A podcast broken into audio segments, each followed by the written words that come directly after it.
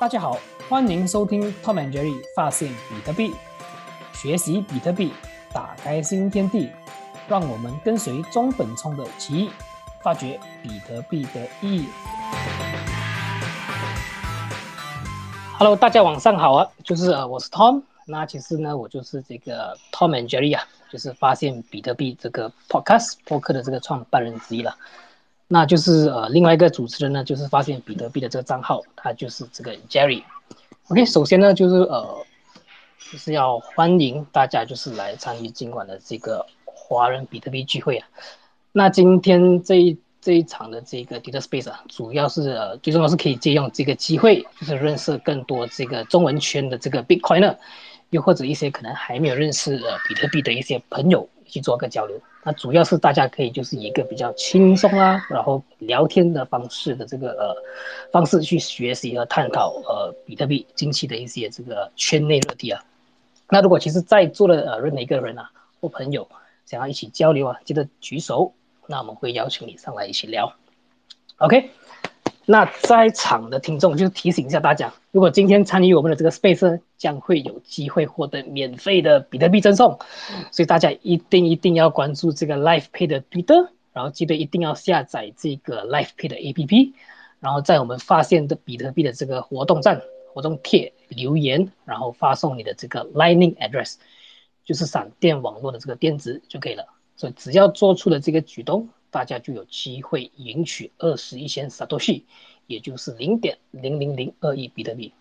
那之后呢，就是 Life Pay 的团队将会在这个 Space 的尾声，就是选出这个幸运儿了。呃，Jerry，其实你可以就是用我们的这个账号啊，可能再需要再次转发一下这个活动贴了，至少可以让这个听众可以更容易的找到这个 post。好的，好的，Good idea。好。嗯，谢谢哦，这掉出去了。OK，哎，还在吗？OK 了，有还在还在。你转发一下我们的那个活动贴吧，就是让这个听众可以容易的找到。好的。OK，那想跟大大大家讲一下，就是如果大家有注意到，其实我们的海报啊，这一项的这个活动是由我们的这个金主 LifePay 赞助的。那 LifePay 呢，它是一家这个。闪电网络的这个比特币钱包，那其实顾客呢就是可以通过这个 LifePay 秒速的去这个收付比特币啊。所以最近我们也看到，其实 LifePay 有做了很多这个 features，也是支持了这个闪电网络呃这个地址的这个呃个性化的这个呃设计。然后这项功能呢，其实可以让很多这个客户就是可以自己定义着自己的这个 Lightning address，所以简单易用和方便。那今天这个 LifePay 的这个技术总监就是所谓的这个 Jim。也是在我们的这个现场，那可能等下去呢，你就是可以大概就是给我们自我介绍一下，然后就是稍微讲解一下 LifePay 啦，还有 LifePay 的近期的一些发展跟方向啦。那除此之外呢，其实我们今天也是邀请到了这个比特币行业投资公司 HCM Capital 的这个创始呃这个管理合伙人 Jack Lee 和这个 N HCM 的这个投研经理。然后最后呢，我们其实还邀请到了这个中文比特币内容站 BTC Study 的这个阿健来跟我们在这个星期六晚上，就是痛快的聊一聊比特币了。所以其实首先呢，就是我想就是可能让这个台上的这个 speaker 做一下呃这个自我介绍，可能我们就是可以由这个 Jack，然后 An，然后 Jim，然后最后呢阿健就是来做一个自我介绍，可能你们的背景啦。就是好让更多这个听众可以了解，就是你们现在现今在比特币行业里面做些什么，然后让一些可能对你们不熟悉的这个听众有更深入的一个了解。那可能我们可以从这个 Jack 哥开始吧。好，谢谢 Tom，呃，谢谢 Jerry，呃，各位晚上，呃，大呃大家晚上好啊。好，呃，我们都是华人圈的 Bitcoiner 啊，这个很高兴有这个机会在这个呃发现比特币所主持的这个 Spaces。上面来大家交流交流，好，那呃，当然今天也很谢谢我们这个 Live Pay 这个，它也是一个我们 affiliate 的一个一个 project，所以他们也赞助这个活动，那我们也很乐意的，呃，有 HCM 这边，包含 N，我们一起来谈谈最近的比特币市场，还有最近的 macroeconomics，还有一些近期这些那么多。很精彩的这些 ordinal BRC 二十等等这些怎么样子来玩比特币啊，我想说大家就周末晚上嘛，轻松一点。是，呃，我就把时间留给其他好其他人。好，谢谢谢谢。接下来就是按可以不可以就是大概自我介绍吧？安。嗯，好的好的。呃，那就大家晚上好，我是 Ann，我是 HCM Capital 的投研经理，然后我大概是在。去年的时候开始比较深入且集中的关注到比特币的，然后因为我之前是金融学背景，所以对经济有一定的了解嘛，然后后来就了解到比特币的这个底层技术和机制，比如说它总量是固定两千一百万枚，然后它的 Proof of Work、它的加密体系还有安全机制等等，就使得它是市面上唯一的可以抵御通货膨胀的数字资产。再加上近期就是前面 Jack 也提到了，大家看到的美国的这个呃一些呃加息呀，然后银行危机，然后债务危机等等，就可以看到其实现在传统金融体系下的宏观经济体制其实是有诸多问题的。然后其实比特币就在其中，在呃不管是在现在以及在未来的金融体系中发挥了一些比较重要的作用。然后今天还是非常感谢 汤姆和 Jerry 的邀请，然后一起大家一起。可以好好聊一聊近期的一些啊行业的一些动向。是是，拭目以待。嗯，那下一个就是呃，欢迎。然后下一个呢，就是我想要邀请这个 G 嘛，就是可以不可以跟大家介绍你的这个呃，就是背景啊之类的。呃，Jim 有在吗？Jim？哎，哎，Hello，Jerry，嘿，Tom，嗨，哎，各位晚上好。晚上好。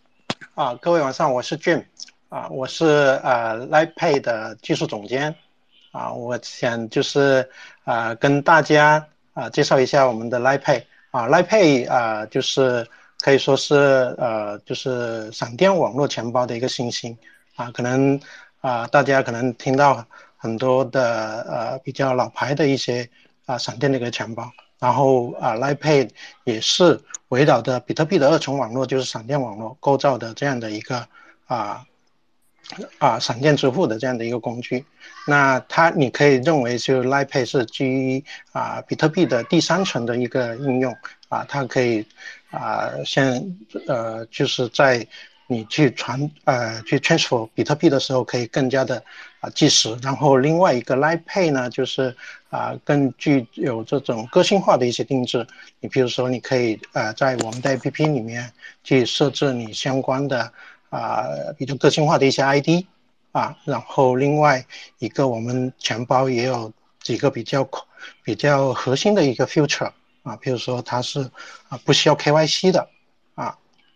然后刚才就是可定制的这样的一个 lining Address，然后另外你也可以去设置，我们也有一个后台的一些服务，你可以去设置你呃一些个性化的一个 lining Page，相当于是啊你有一个个人的呃一个主页。啊，然后是跟你的 lining 就结合在一起的，然后另外一个呢，就是甚你甚至你如果是有一些 NFC 卡片的话，你甚至还可以用我们的啊 LightPay 的这个工具去啊依属你相关的这样的一个啊比特币的这样的一个礼品卡，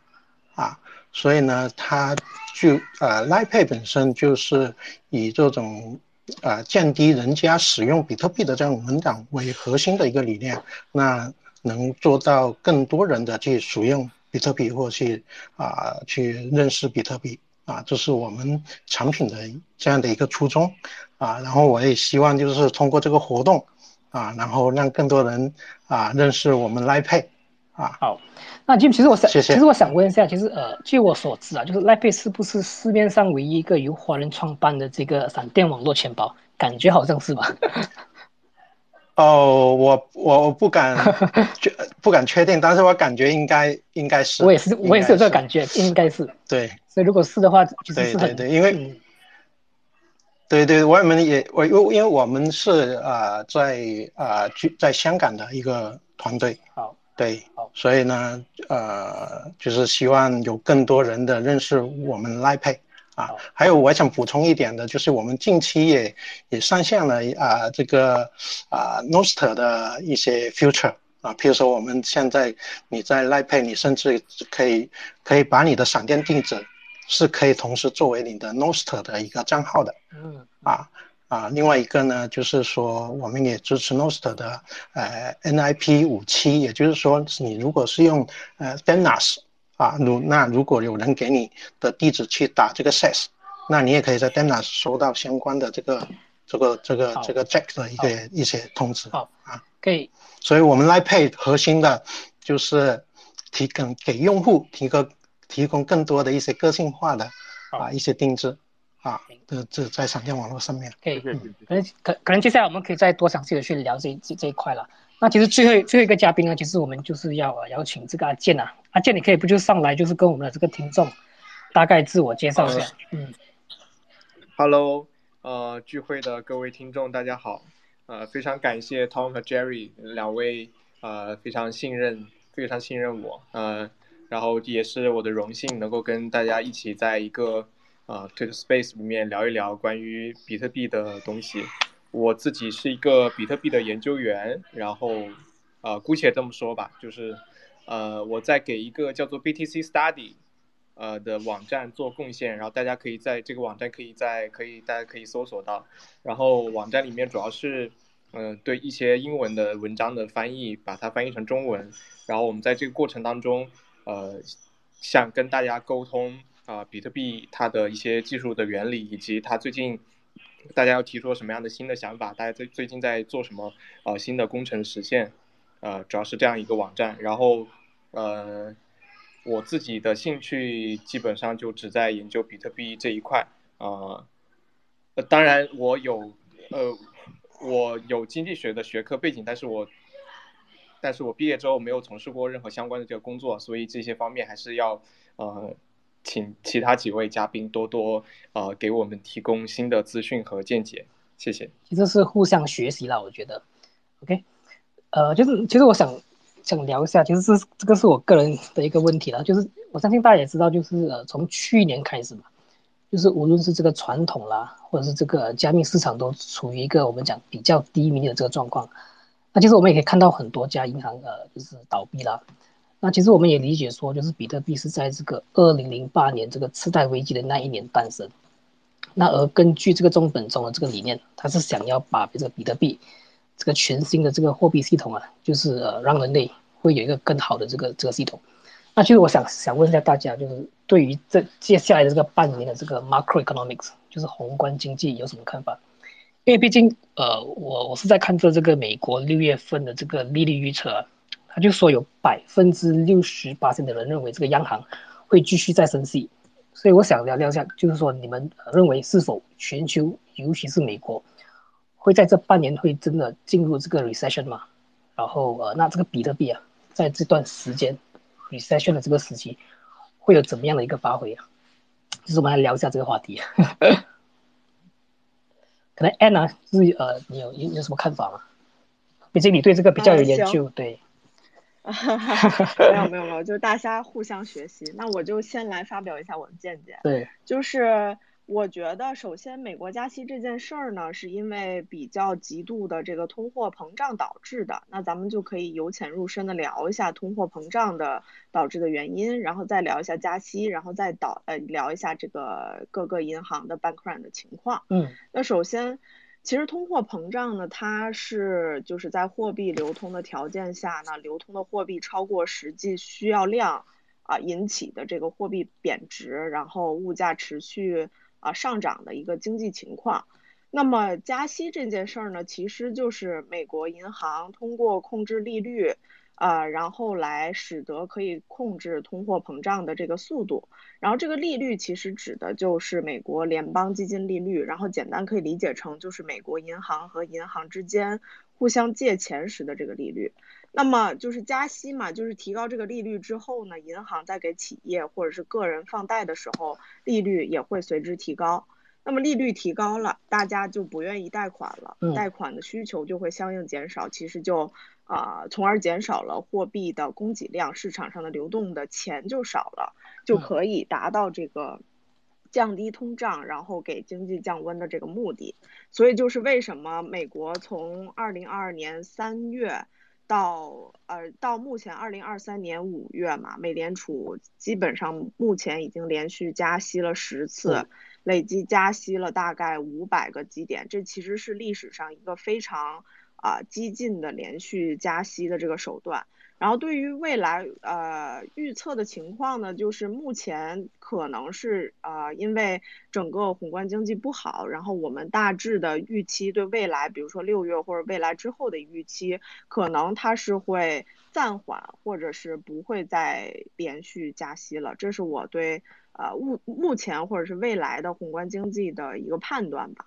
然后这个加息其实就会影响到很多的一个。呃，情况呃，首先就是影响到这个经济放缓，就像前面他们提到的，未来是不是就走入这个经济的 recession 了？那可能大概率是会的，因为呃加息导致增速放缓，然后通胀粘性目前其实在呃十次的加息之后，其实还是很高的。啊，高通胀压力下呢，美国其实就采取了一些。比较激进的政策，比如说用失业率上升来换取对价格稳定的控制，然后所以它其实在有意无意的刺激一些，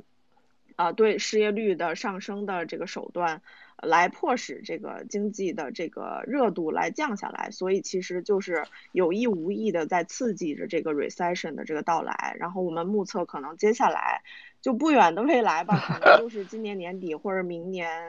就会有一个这个正式的 recession 的爆发这样的趋势，嗯，好，明白，嗯，那那其实我想问，就是我相信就是呃，很多这个持币人啊，或者是这个比特币人，他们就会有这个想法说，那比特币是在这个次贷危机这个这个时候诞生嘛？那其实他们很想要就是比特币有这个 decouple 的这个这个现象，就是完全摆脱这个传统这个领域跟市场的这个走势。那你觉得在 recession 的时候的这个比特币，它会有这样的一个发挥吗？大概可能聊一下，嗯 嗯，呃，我觉得是会的，因为为什么就是比特币兴起，其实是因为之前就是大家对，嗯呃，就各个国家吧，对美元的这个挂钩以及美元的经济走势影响影响着全球经济的这么一个趋势，就是太严重了，然后。这里我可以就其实跟大家科普一下，为什么就是美元在这个整个经济体系里面发挥了呃非常大的一个作用。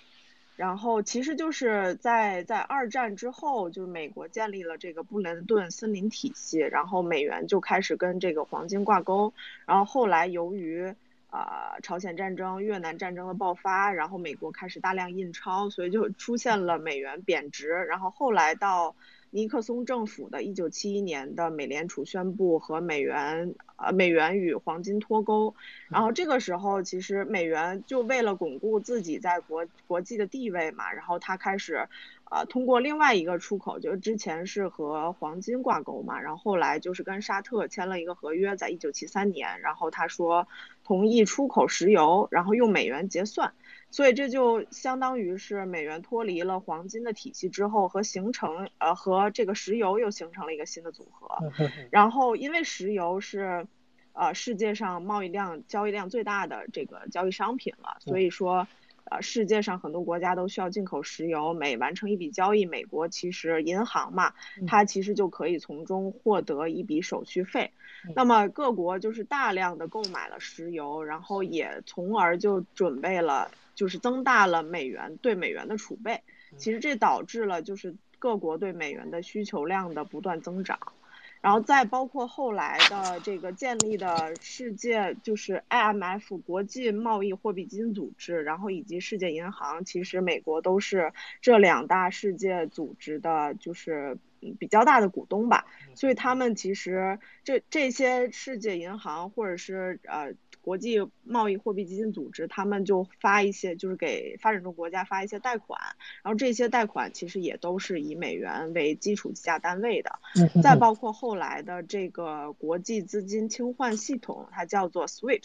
这个可能大家在国际汇款的时候都有多多少少看见过，就是这个 SWIFT 其实就是。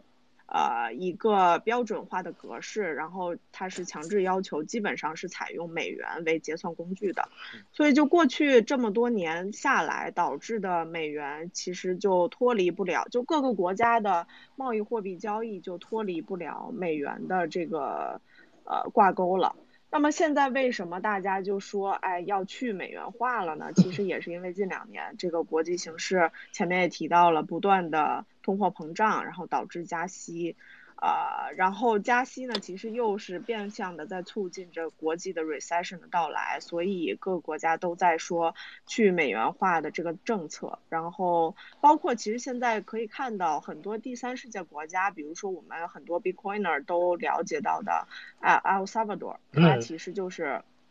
之前它是在啊，之前其实是呃，就直白来直白来讲，就是它深受了美国的。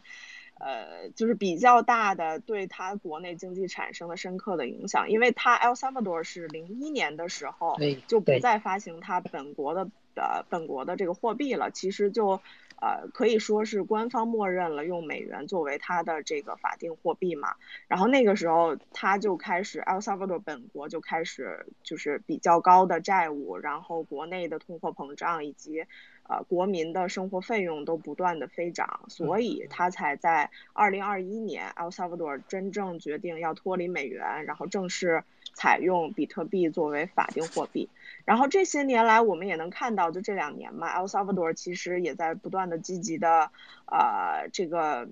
跟比特币有相关的活动，包括他说自己用这个火山挖矿啊什么的这些。然后最新的数据表明，其实 El Salvador 在采用了比特币的第一年，它的 GDP GDP 已经增长了百分之十点三。嗯，其实就可以看到 El Salvador 就是一个非常好的去美元化的例子。然后它国内的经济也在比较蓬勃的发展。嗯嗯，其实哎，你讲到这个很有趣啊，就是让我想到就是两个月前呢，我记得在三月。的时候，这个巴拉吉就是他有在推特上，就是跟一些网友做了一个一百万美元的这个赌注，他就是预测呢，就是在九十天内，也就是六月份，就是下个月，这个呃美国央行会倒闭，然后各个国家会做这个去美元化的这个举动，那美国也是会遭遇到就是很严重的这个通货膨胀，那他也觉得说呢，比特币在九十天内将会狂飙到一百万美元。那其实我想问一下，就是说那你觉得巴拉吉他是？错了吗？还是你觉得他的这个预测就是过于太早的了？因为他在上个月吧，他应该是取消了这个赌注，那赔出了这个一百万了。对对对对，所以我觉得很有，我觉得很有趣啊，这个这个这个话题。我能，我觉得就是基于我自己的判断，首先他他取消了这个赌注嘛，就说明可能他对这个事儿的信心也不是这么足了。但是他的一半的预测是对的，因为美国现在的债务危机已经非常严重到影响到这个未来世界的经济走向了。因为大家都知道，就是呃那个美国现在基本上六月。五号吧，就是他已经到达，他现在已经到达他的这个债务上限了，就是三十一点五 trillion 的这个债务。然后他现在这个两党就在就是比较内部在认真的讨论，说要不要是把这个债务取消，还是说就走 default。还是说提高这个债务上限？那走 default 这条线，其实我我目前就基于我过去的研究和判断，我觉得可能啊大概率是不会的，因为呃，其实在美国历史上呢，就是它经常就是到达它的这个债务上限，然后从历史到现在，它其实已经内部已经提高了一百多次的债务上限。然后它基本上是平均每九个月就会提高一次嘛，但其实之前的几次就是大家可能都是两党之间讨论一下，走个过场，然后就提高了。但这次因为国际形势非常严峻，包括呃，其实前段时间的种种，从疫情开始吧，种种迹象就是让美国的这个债务上限对国际的经济产生了非常非常大的影响。然后，所以呢，他这次包括就是，嗯，美国近期的国内的政治形势就是两党，啊，两党执政，然后他这个需要，如果他想提高债务上限，他需要这个国会通过国会嘛，然后就是两党的呃分歧不断的扩大，然后所以目前美国的这个债务上限问题呢，其实除了他自己本身的经济问题，也是啊，使得就是沦为。两党这个政治争论的一个筹码吧，就是因为如果拜登他想要提高债务上限，就需要现在就需要和共和党就是达成一致，但是共和党又在利用债务上限这个问题，然后向拜登施压，让他先先同意削减开支，然后再提高债务上限。然后，但是民主党呢，他又不愿意让步，所以就 是现在这个债务危机其实已经是美国国内就是两党派的争执的这么一个僵局的形式。然后，所以前面我提到了，其实它历史上已经提高了一百次的这个债务上限了。所以，如果它走 default，它会对对国际形势有太多的这个经济影，就是太太严重的影响了。就是前段时间是应该是五月初吧，如果没记错的话，呃，白宫他自己出了一个分析预测，然后他大概说，如果短暂的违约，可能使美国经济损失。呃，五十万个工作岗位，然后它的这个 GDP 应该是下降值是百分之六点一，然后呃，企业家和这个个人的工作岗位流失是企企业和个人工作岗位流失的总共的数量是八百三十万个，就是这个数其实已经和。呃，两千零八年的那个金融危机是一样多的了。那除了这些问题，肯定还会影响到股市，然后包括如果美国国内的债务走 default 了，那它国会影响很多国外，比如说呃其他国家，它拿了美国的 treasury，那它的这个价值也会大大。减损，所以就影响到了其他国家的呃经济形势。所以就是因为，如果他真正走债务违约这条线，对不仅对国内，包括对世界经济都是一个非常非常啊严重的且不可挽回的影响。所以大概率美国应该是会啊提高它的上限。那这个提高上限的时间。就是就就等着这个两党争执之后出一个最终的决定方案，他才会对外公布。嗯，那其实我想就是问一下这个呃 Jack 啊，就 Jack 可能你对这件事情啊，就是有有有个看法，就是说呃巴拉季可能他会觉得说呃就是在九十天内，就是美国会遭遇到这个严重的这个通货膨胀，这样就是听一下你的看法。嗯，好好。呃，因为刚好我我跟你们也知道，我哎那个可不可以 Tom，你可能要 mute 一下，如果怎么样啊？对不对？那个就是说，对啊，因为我也还算是挺了解 巴拉剧这个人的，你们也知道，我们也认识很久。就是说，他其实他是一个 wake up call 啦，我觉得大家要把它当成这是一个 wake up call。就是说，至于他喊九十天是有一点。就是说，我我我认为啊，这是我个人的解释，但是应该也有一定道理。就是说，二零二零年的时候，二零二零年一月，武汉爆发新冠疫情，然后全中国那时候一堆 lock down，然后二零一二零二零年一月底，他就在美国，那时候很多还有一些华人。旧金山在那边舞龙舞狮还干嘛？然后整个整个社会就是蔑视这个这个 COVID 这个事情。但是他以他的过去的这个对对这种 biotech 的分析，他认为这疫情很快就会来到美国，他就叫叫就一直喊，就没有人理他。还有甚至有人就是蔑视他。所以呢，后来其实如果当时有听他的话。过了一个半月后，就不会说纽约后来很多地方死那么多人哈，美国其实死的人更多，所以呢，就是说大家都都知道他是 he he was the person called shot COVID 好，就是说他完全是喊对的，他他也很有这种 prediction 的预测能力，因为他懂得很多东西，他是天才。那所以呢，其实这一次回到金融了，就是说其实他看美国的。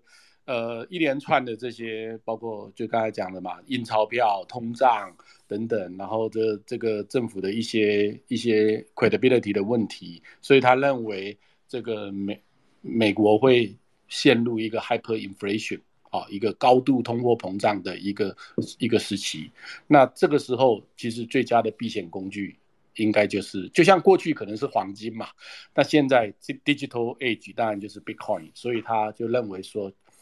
呃，其实说它不是说那种像好像喊股票那种涨一样，而是认为说是美国美元会 hyperinflation，然后然后 Bitcoin 会 go all the way up to 甚至一百万美金。但是后来我有看过他的 podcast，他专门因为他他他既然拿出一百万还两百万美金来 bet 嘛，当然他也输了嘛，他也就捐出来了嘛。但是呢，他用这个，他说这个是一个 wake up call，他不是真的是要去赌，要去赚这个钱，哦，而而且就是说，他他最主要是一个 direct，刚才主持人也讲嘛，direction 就是方向上是绝对是对的，方向上绝对就是这个这个这个趋势是来临了，只是不一定，当然不会在九十天内。他后来自己也承认，他觉得说这个他也没有说预测一定是九十天就会，只是说他用这样子来唤醒世人。因为就像三年前他喊 COVID 的时候没人理他，结果后来死了那么多人，我觉得是一模一样的情况。所以他是基于这样子的信念跟理念啊，来来来给世人做一个。做一个一一个警惕吧，我觉得其实他的方向是绝对是对的，只是说时机的问题。那而且这种发生，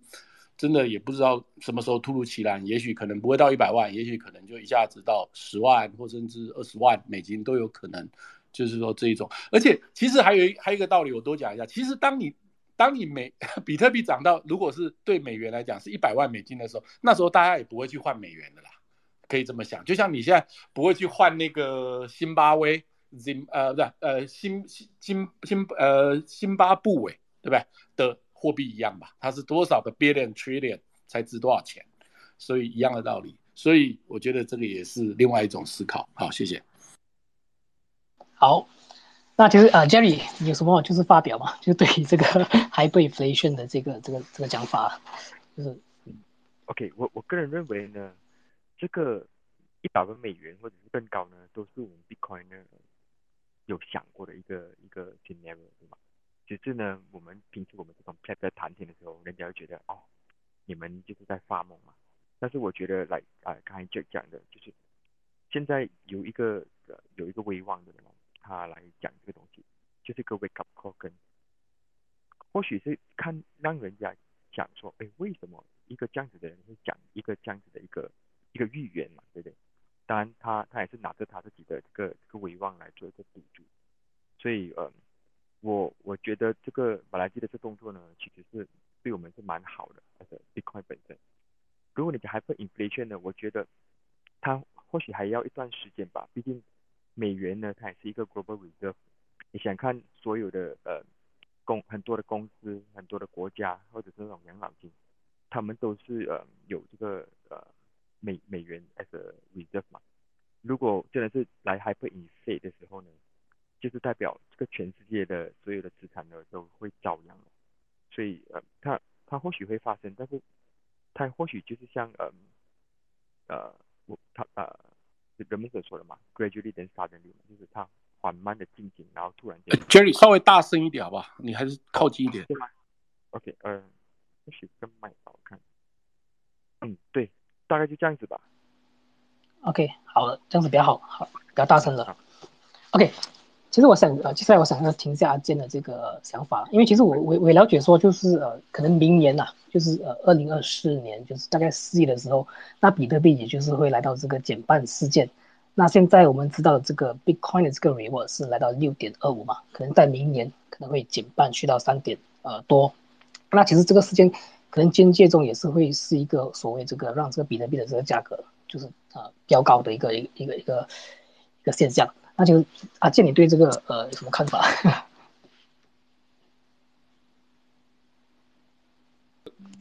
说实在的，我不是很研究这些东西，嗯，所以我很难，我干脆我干脆跟大家稍微分享几个呃。从刚刚从从从 Anna 和 Jack 啊这边，嗯，可能可能相互可能会有一些相互关系的地方吧。就是啊，我非常感谢各位提到了巴拉吉这个这位这么这这么这么聪明这么睿智的人物。他其实我我注意到了，呃，他今天其实讲的另另外一个事情就是，呃，其实，在在世界上的许多国家和地区，嗯，中国已经变成了他们的最大的。贸易伙伴，然后其实，在这个其实呃，各位也知道，其实很长时间以来，中国本身也是呃欧洲和美国的一个非常大的这个贸易伙伴。那么，当我们去说通胀的时候，我们到底怎么理解通胀的？我们怎么去测量通胀的？这是一个其实是一个本来是一个非常重要的问题。我们到底是怎么测量通胀的？啊，我们看到东西的价格上涨，比如说，如果你使用 CPI 方法的话，那就是说一篮子货品，就是说。一篮子商品就是本来本来这么多这么多种商品，每一种的数量都是一样的，它的价格从过去到现在哦，它涨了百分之五哦，我们就说通胀是百分之五，用这种方式用物价本身的这个上涨去呃衡量所谓的通呃所谓的通胀。但是物价的上涨可能有两方面的原因，一方面是你的市场你的市场经济的结构正在被破坏，那就比如说是现在这样，大家的国际贸易开始出现这种脱钩的这个趋势，或者说国际贸易上的这个摩擦开始增加，这是一方面。另一方面呢是你的货币的这个超发，这两种现象你是没有办法没有没有手段可以把它们截然的分离开的，你只能观察到最终的这个现象是，呃物价在上涨。那么在这个过程当中，其实需要考虑的其实不仅仅是本它的本国的货币的超发的问题，还还会有一个问题，就是如果没有办法足用用足够快的这个时间去跟其他的这个，比如说假设我们假设如果它，比如说如果美国它要跟中国进一步去脱钩的话，那么如果它没有办法从其他地方获得更呃足够多的这个便宜的这个商品和服务，那么呃它的本国内的这个物价就还是会继续上涨，哪怕它的货币没有没有没有没有继续通胀。当然，这这只这这这只是一部分。其实，像巴吉的话，他其实自己也本身也在这个这个点上，其实讲做了很多的。就他其实他是观察的非常全面的。然后，那么我们其实可以预测，如果这个问题不解决的话，呃，你可以想象它的物价上涨，呃，不会那么快就容易止住。而如果物物价上涨不止不止步，然后美联储就会继续加息的话，嗯。我只能说这个后果会非常有趣。当然，我我我我自己不做这方面的这个宏观的现象和数据的这个观察，我不知道会怎么样。嗯，然后另外一个也很有趣的观点，就是也是我今天看到，就我不知道大家有没有关注过那个 Dimister Two O Dimister 他提了一个说法，他说，呃，美国的政府的债务上限有点像以太坊的冰河期 （Ice Age），它的作用就是隔一段时间就让整个就让所有东西停摆一下。我觉得这个观点非常有趣啊，非常非常非常有启发性。呃，我对我大概就想到这些啊。另另外还有一个话题就是，可能可能各位呃呃也是也是也是刚刚呃安娜在讲的时候，我我想到的就是大家有没有想过，为什么为什么我们进入一个呃，比如说如果你在美国或者说你在某一个地方生活，如果你这个地区已经有法币了。就是如果已经有一个央行了，这个央行它央行它可以控制法币的发行，为什么这些央行必须储必须他会想要储蓄黄金？有没有想过这个问题？就为什么为什么美联储它还要储蓄黄金？为什么它不是想印多少就印多少？为什么它不是 do whatever what he want to do，对吧？呃，这里面其实有一个很有趣的原因在于，如果你认为法币它是由一个政府的征税能力来支撑的话，那么那么通货膨胀本身会导致它的征税能力的下降。因为会导致它的公务员的积极性下降，你想过这个问题？就是如果你本身通货膨胀了，那么这些领政府工资的这个公务员，因为他们手上这个货币被呃货币本身成色下降了，或者说被腐蚀了，所以他们的工作积极性也会下降了，他们工作效率也会下降，他的这个政他的这个政府的这个收税的这个能力也会下降，所以会会有一个会有一个循环螺旋的螺旋的下降，而黄金以及所有这些我们认为它有具有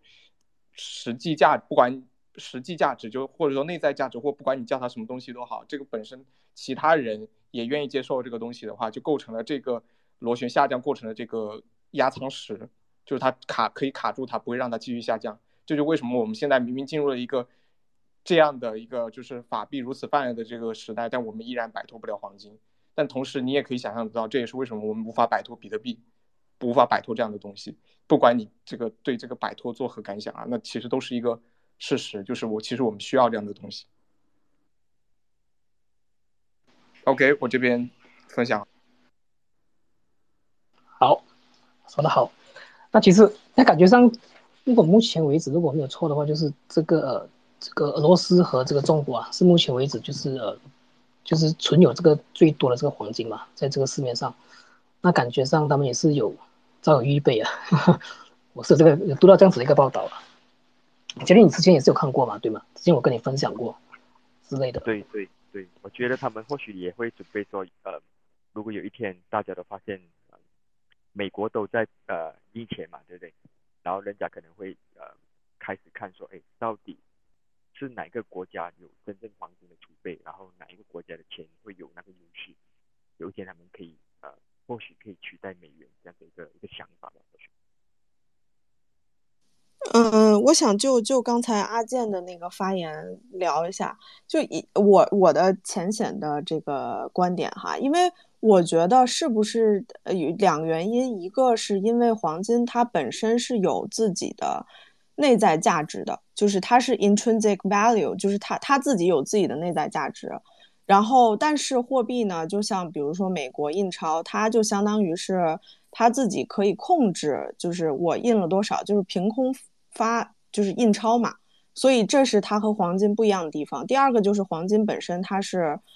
它是有稀缺性的，因为它是一个，就是从从本质上来讲，金是一种化学元素嘛，所以就是你需要挖出来，然后才能得到黄金这种东西，而。呃，货币呢，它就是随便就是纸印出来的，所以我觉得这两点导致了黄金和这些货币它还是有本质区别的。所以为什么其他国家有在做黄金储备这件事儿，这是我是这么理解的。或者我这边再补充一点，就是说接着接着讲 N 讲了，就是说主要就是为为什么过去这个从如果各位有读这个 Bitcoin Standard 应该也知道嘛，为什么黄金会是数百年来甚至千年来最长的时间能够成为一个。一个一个储备，一个一个一个本位，哈，一个金本位，这是因为它稀缺嘛？因为它比任何的其他的金属，银、铜或其他任何这些曾经做过货币的贝壳，是就是等等等等，啊，这些都都来的。更稀缺嘛，更能够就是更难去挖出嘛，所以其实就是也是因为它的稀缺，当然加上它有一些工业价值、装饰价值等等等等，啊，所以呢就变成历史上最长的时间能够成为一个大家全球最认可的一个历史上最认可的一个储备的一个类似货币吧。所以其实如果照这个道理。再看到现在的数字时代，那其实 Bitcoin 就是就是一个透过这个加密算法这样子去去呃，然后这个这个就是每四年减半，最后就是两千一百万个，其实就是一个更稀缺的一个一个一个商品吧。所以我是觉得是这么看吧，就是说黄金，然后比特币，那中间这个呃美美国美美国霸权美元啊，在之前这个。Radio 那本书就是一年多前那本书讲得很清楚嘛。其实每一个国家的盛世，美国大概有差不多八九十年吧。之前是大英帝国，在之前是荷兰嘛。哦，这些他们的货币都是当时的强势货币。但是当一个国家国力往下走，当然现在刚才前面你们也提到中国往上走的时候，好，那当然美美美国现在这种印钞票。债务危机等等等等接二连三的发生嘛，只是说我们刚好处于一个，也许这就让让大家去发挥一点想象啦，就是说我们是处于一个 Bitcoin 又还没有说到完全被那么多人接受或认可或了解的阶段，还是在一个一个 early days。然后呢，那美刚好又遇到中国、美国这样子，然后中国的货币人民币又不够国际化。到成为大家要去想拥有，但是透过现在这些刚才讲的贸易啊，当然更多也许会更有竞争力，更多人会想要持有人民币，但是相对于美元，啊，整个又还差差太远的情况，我们就刚好处于一个这样子的一个僵循啊。然后当然，所以刚才讲嘛，有一些国家甚至于现在就哎开始又在储存黄金，因为知道美元不行了，又去储存黄金，所以是有点。陷入一个这样子的一个，也许未来五年或几年，美元好在储备在下降，然后黄金又让大家重受青睐，人民币又在升起，然后 Bitcoin 又是一个一步一步好开始被被认同的一个这么局面吧。好，对对，这讲的好，就是说。那其实，在市面上大就是可能有听过，就是呃，Bitcoin is a political money，就是呃，比特币它是不被任何一个政府管控的这个货币，即使是在我们讲这个中美战役啊，然后呃，可能会我们也不知道最后的赢家会是谁，那至少今天我们一个选择，我们就是呃，我们可以不被呃，我们的这个货币可以不被稀释，那我们可以自己掌控自己的这个这个这个钱，那其实这个是一个很大的一个发明。那其实对于这个比特币的这个呃。这些认知啊，其实我想要就是问一下这个阿健啊，就是可能我会聊，啊聊去另外一个话题，因为其实我本身对这个话题其实蛮蛮感兴趣，就是这个 Ordinal 啊，因为其实最近我们就是呃在 Twitter 上面就是可以很明显的看到，就是有两派，就是有一些 Bitcoin fundamentalist 呢，他们就觉得说 Ordinal 这个比特币链上的这个 NFT 对于比特币是没有贡献的，而且甚至会导致一些可能发展国家像这个萨尔瓦多或一些可能中美的这个人民要用比特币做支付的时候，这个费用会很高。那而且他们觉得说这个比特币的这个用途就是一种货币啊，而不是什么 NFT。那其实也有另一些这个 Bitcoin 觉得说，哎，Ordinal 它是件好事，只要大家在链上创新，这个 protocol 跟这个共识完全没有改变，而且费用提高的话呢，其实对这个比特币的这个生态的这个安全性有这个大大的帮助。那对于这两派的这个观点呢，就是阿健你有什么看法吗？这是我个人感兴趣的。哦。OK，然后这个我可能要讲比较多，然后，呃，嗯，我大概从从从从一个东西开始讲吧，就是，嗯，有一位有一位有一位朋友，就是他是，呃，他的名字我也忘了，他叫他叫他叫他叫什么来着？呃，Peter Todd，对，Peter Todd，他的他的一个他在整个 Ordinance 整个的呃兴起到到现在，他说他。就是他他在推特上，他一直表现出来的态度只有一个，就是什么呢？就是，呃，大家冷静一下，没有关系，因为为什么呢？因为它本身不会导导致 UTXO 级的这个膨胀嘛。那虽然可能现在区块比较大，但是你要相信，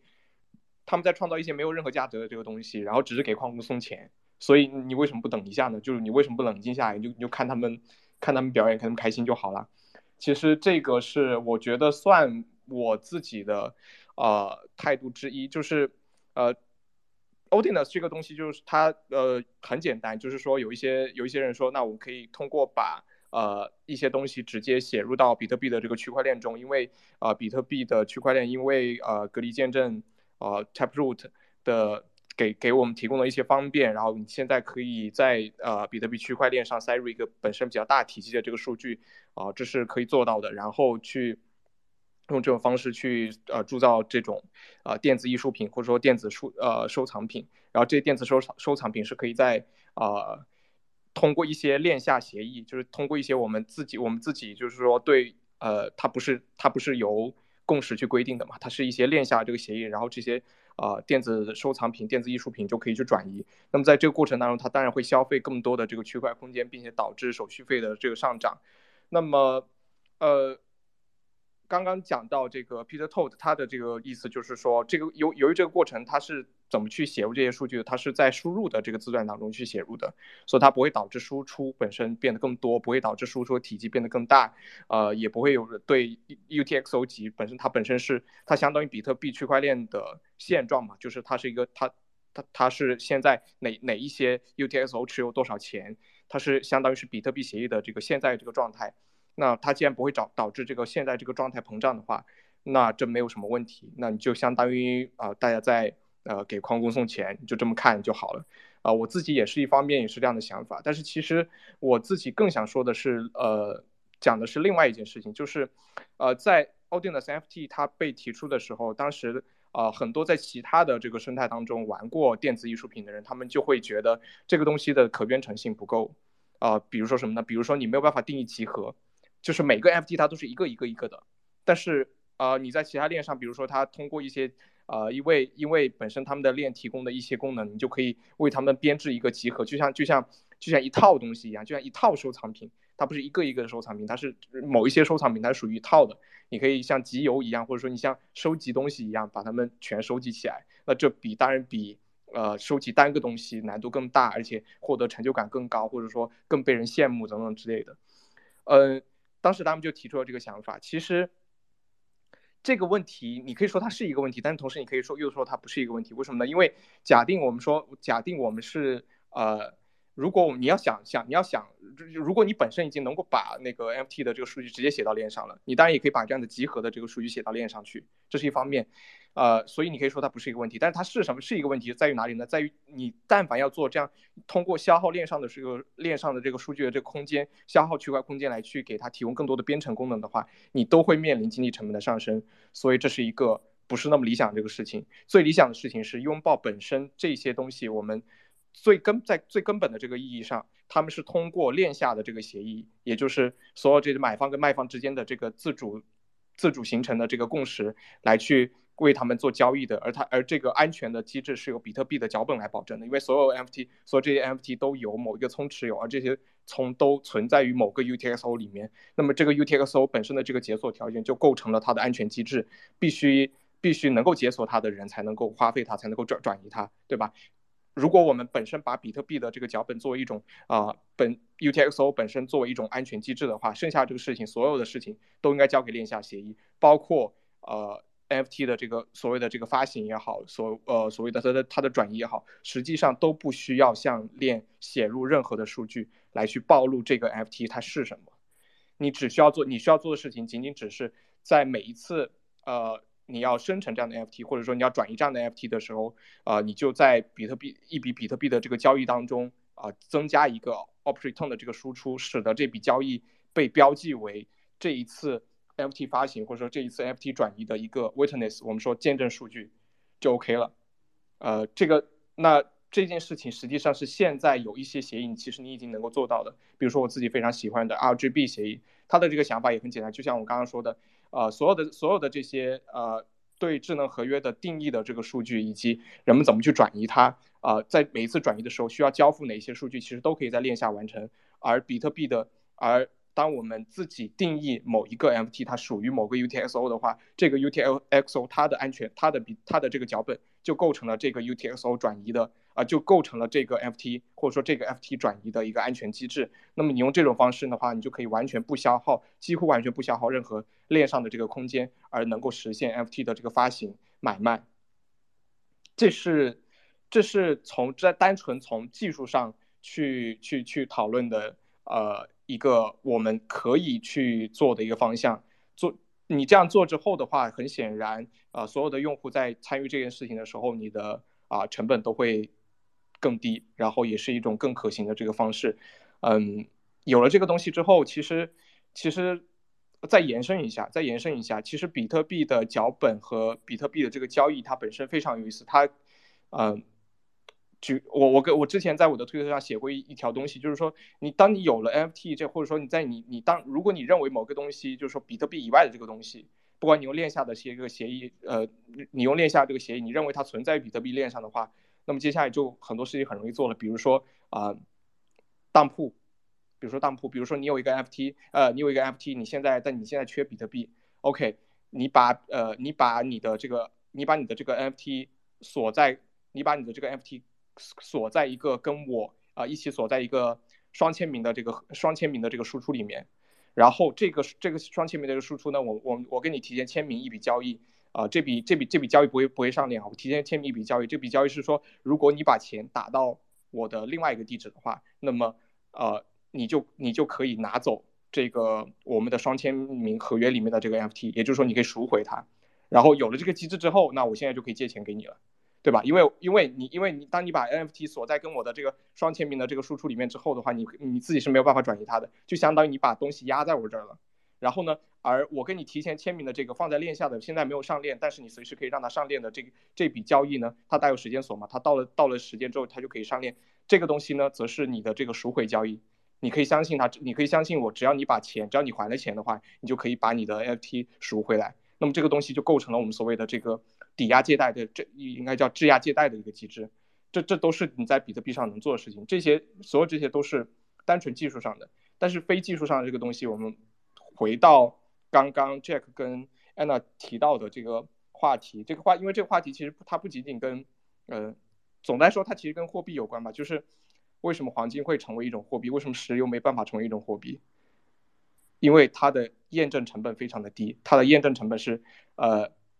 当你有了这么多东西之后，就是货币这个东西在不同的地区，它大家用来用作货币的材料一直在变化。比如说在在中国，大家可能长期使用铜，某一些地区可能使用过铁。那后来到了明朝之后的话，大家同时使用铜跟银。那再到后来就好像一很长一段时间使用白银。而在西欧很长一段时间人们使用黄金，也使用白银。那么为什么要使用这些东西？为什么使用金属？为什么不使用其他的这个材料？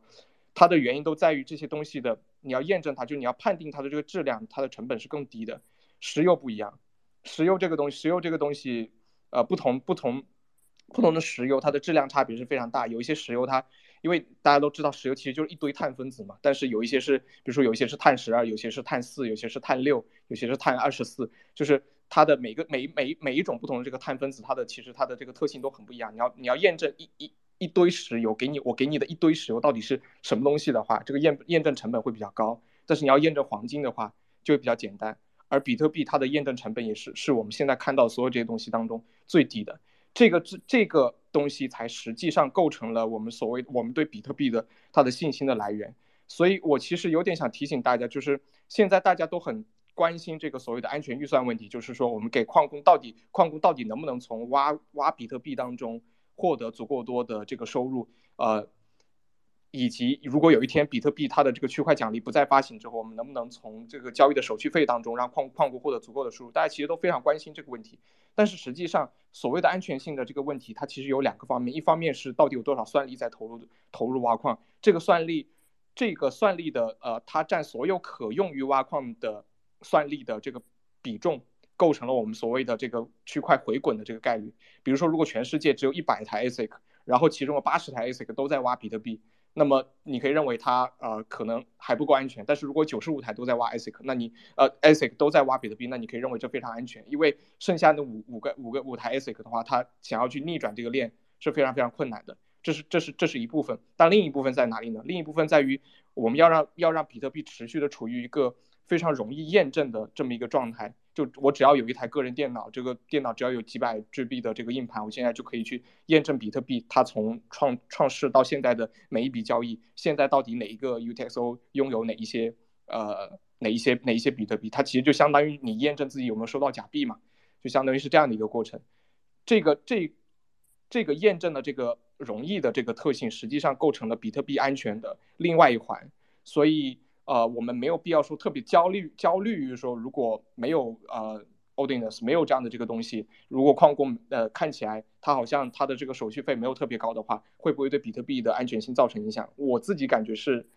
呃不太会，因为只要我们保证，因为真正所有的安全性都有两面，第一方面是它就是相当于就是说 POW 这个算力它够不够多，另外一方面是它验证起来够不够简单。这种易于就是这种难于计算而易于验证这个特性，才是比特币安全性的最核心的这个来源。而它有两个方面，它不是只有一个方面。谢谢。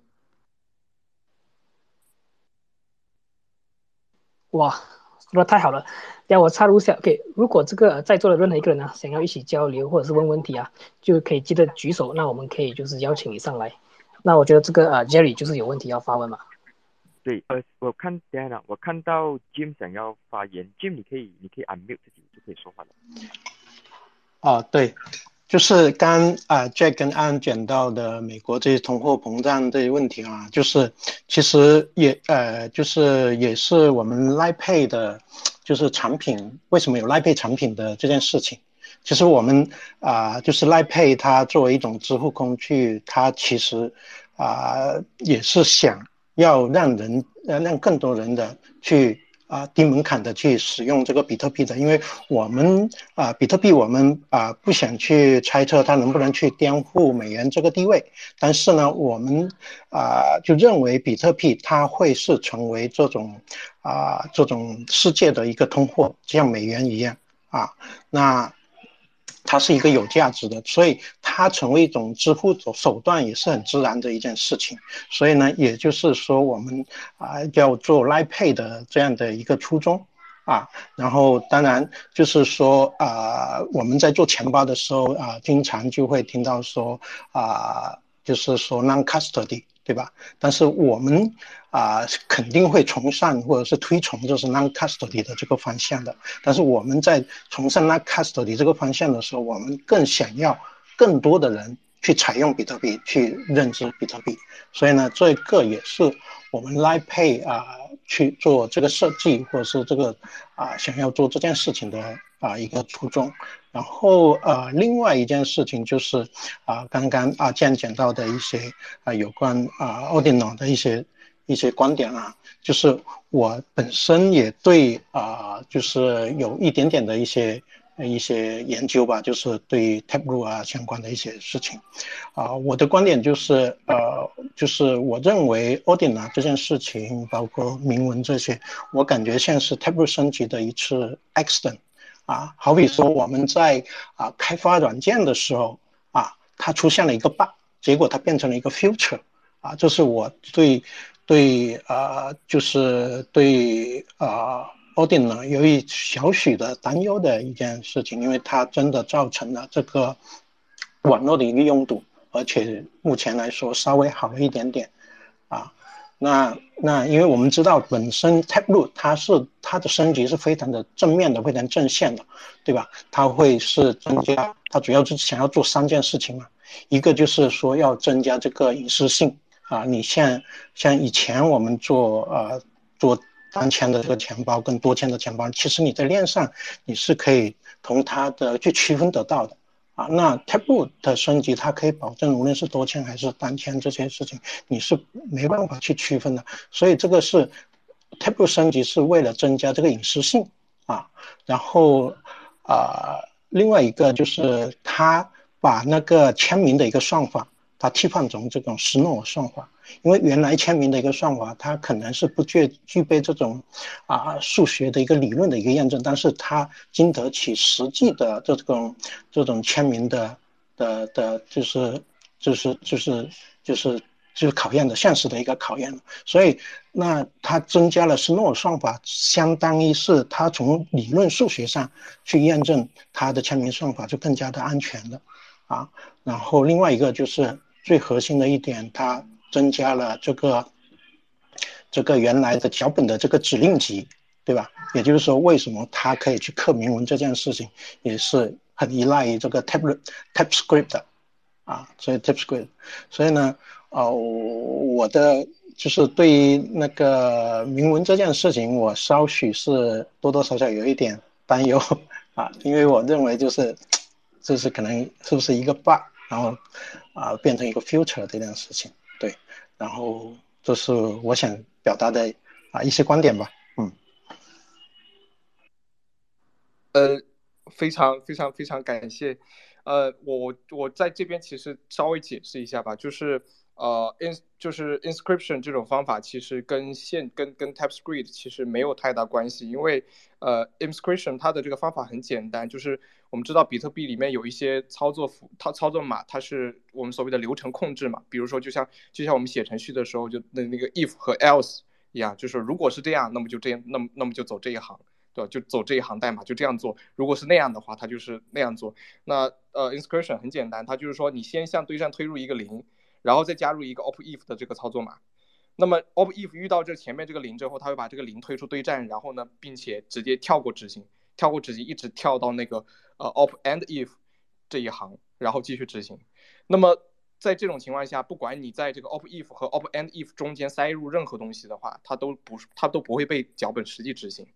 所以的话，你就用用这种方式，你可以在 op if 和 op and if 之间塞入任何东西，你任何东西都行。这个是呃现在呃 inscription 它采取的呃方法，它其实跟 TypeScript 关系不是那么大，它跟 TypeRoot 就是刚呃就是。我相我相信您您提到就是说这有点像是一个，呃开发中的这个意外，就是呃的地方在于啊它跟它跟 TypeRoot 有关的地方在于 TypeRoot 它去除了原来我们说的这个一笔交易当中单个输入你的 witness 就是你的这个见证数据或者说你的见证脚本的这个数据的体积它是有限制的，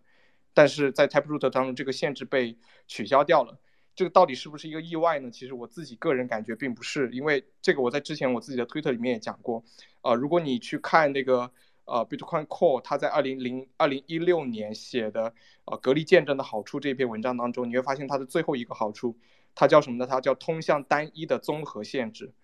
它的意思是说，原本原本的比特币啊中本聪时代，包括从中本聪时代到到到到后来，大家为了安全性，其实给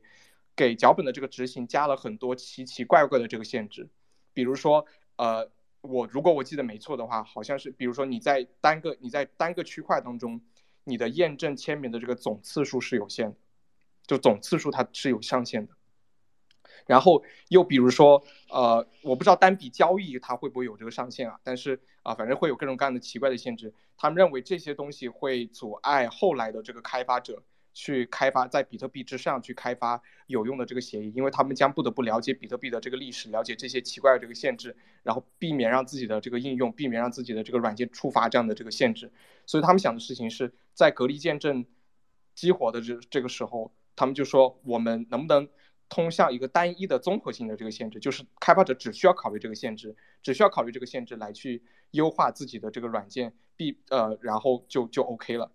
这个东西，嗯，我不知道它在这个编程上，就是这种思想本身是否合理。呃，我我自己其实是我我并我并不完全啊觉得这个方向一定不会遇到任何问题啊。我只是说他们的这个想法实际上在 Taproot 的这个时候是，咦？哎，还在继续对吧？嗯，还它是它是一脉相承的，也就是说，对对对，对对对，开发者，也就是说这些开发者们，他们取消掉对呃一个交一一个输入就是交易的输入的呃见证脚本的这个体积限制，是为了允许我们让脚本能做能够做能够它的体积能够做得更大，能够做更多的这个东西。比如说之前有个新闻是有一个人他在他在一笔交易当中。塞进了九十九百九十九个签名，让脚本来去验证，然后这个，然后这个，然后然后然后这笔交易是通过了的，这笔交易是通过了的，对，所以这个东西你可以说它其实，呃，有些人认为是一个，有一些朋友会认为这是一个呃意外，就是说可能是一个不太小心的这个事情，但是在我看来，它应该是一个呃不是一个小心，而是一个经过思考的这个结果，就是就是要的就是这个，要的就是这个。当然，你可以当然有有些人说哦，那现在嗯，区块本身就是在因为呃，因为 audience 或者说因为 inscription 它变得可以膨胀了，呃，那怎么样呢？嗯，这个我只能说它是一个需要整个社区去呃，大家从别的方面去去去限制这件事情，去思考这件事情。对，因为因为因为就算你就算比如说，如果假设 Taproot 没有取消掉这个限制。他用隔离见证，他没有办法塞进更大的这个数据吗？其实也可以，对吧？他只是可能没有办法一次性塞入四 MB 这么大的这个数据而已。他一样能够塞进很多现在的就大部分的 Ordinance 的 NFT，可能它比如说它几百 KB 这种，那也是能够塞进去的，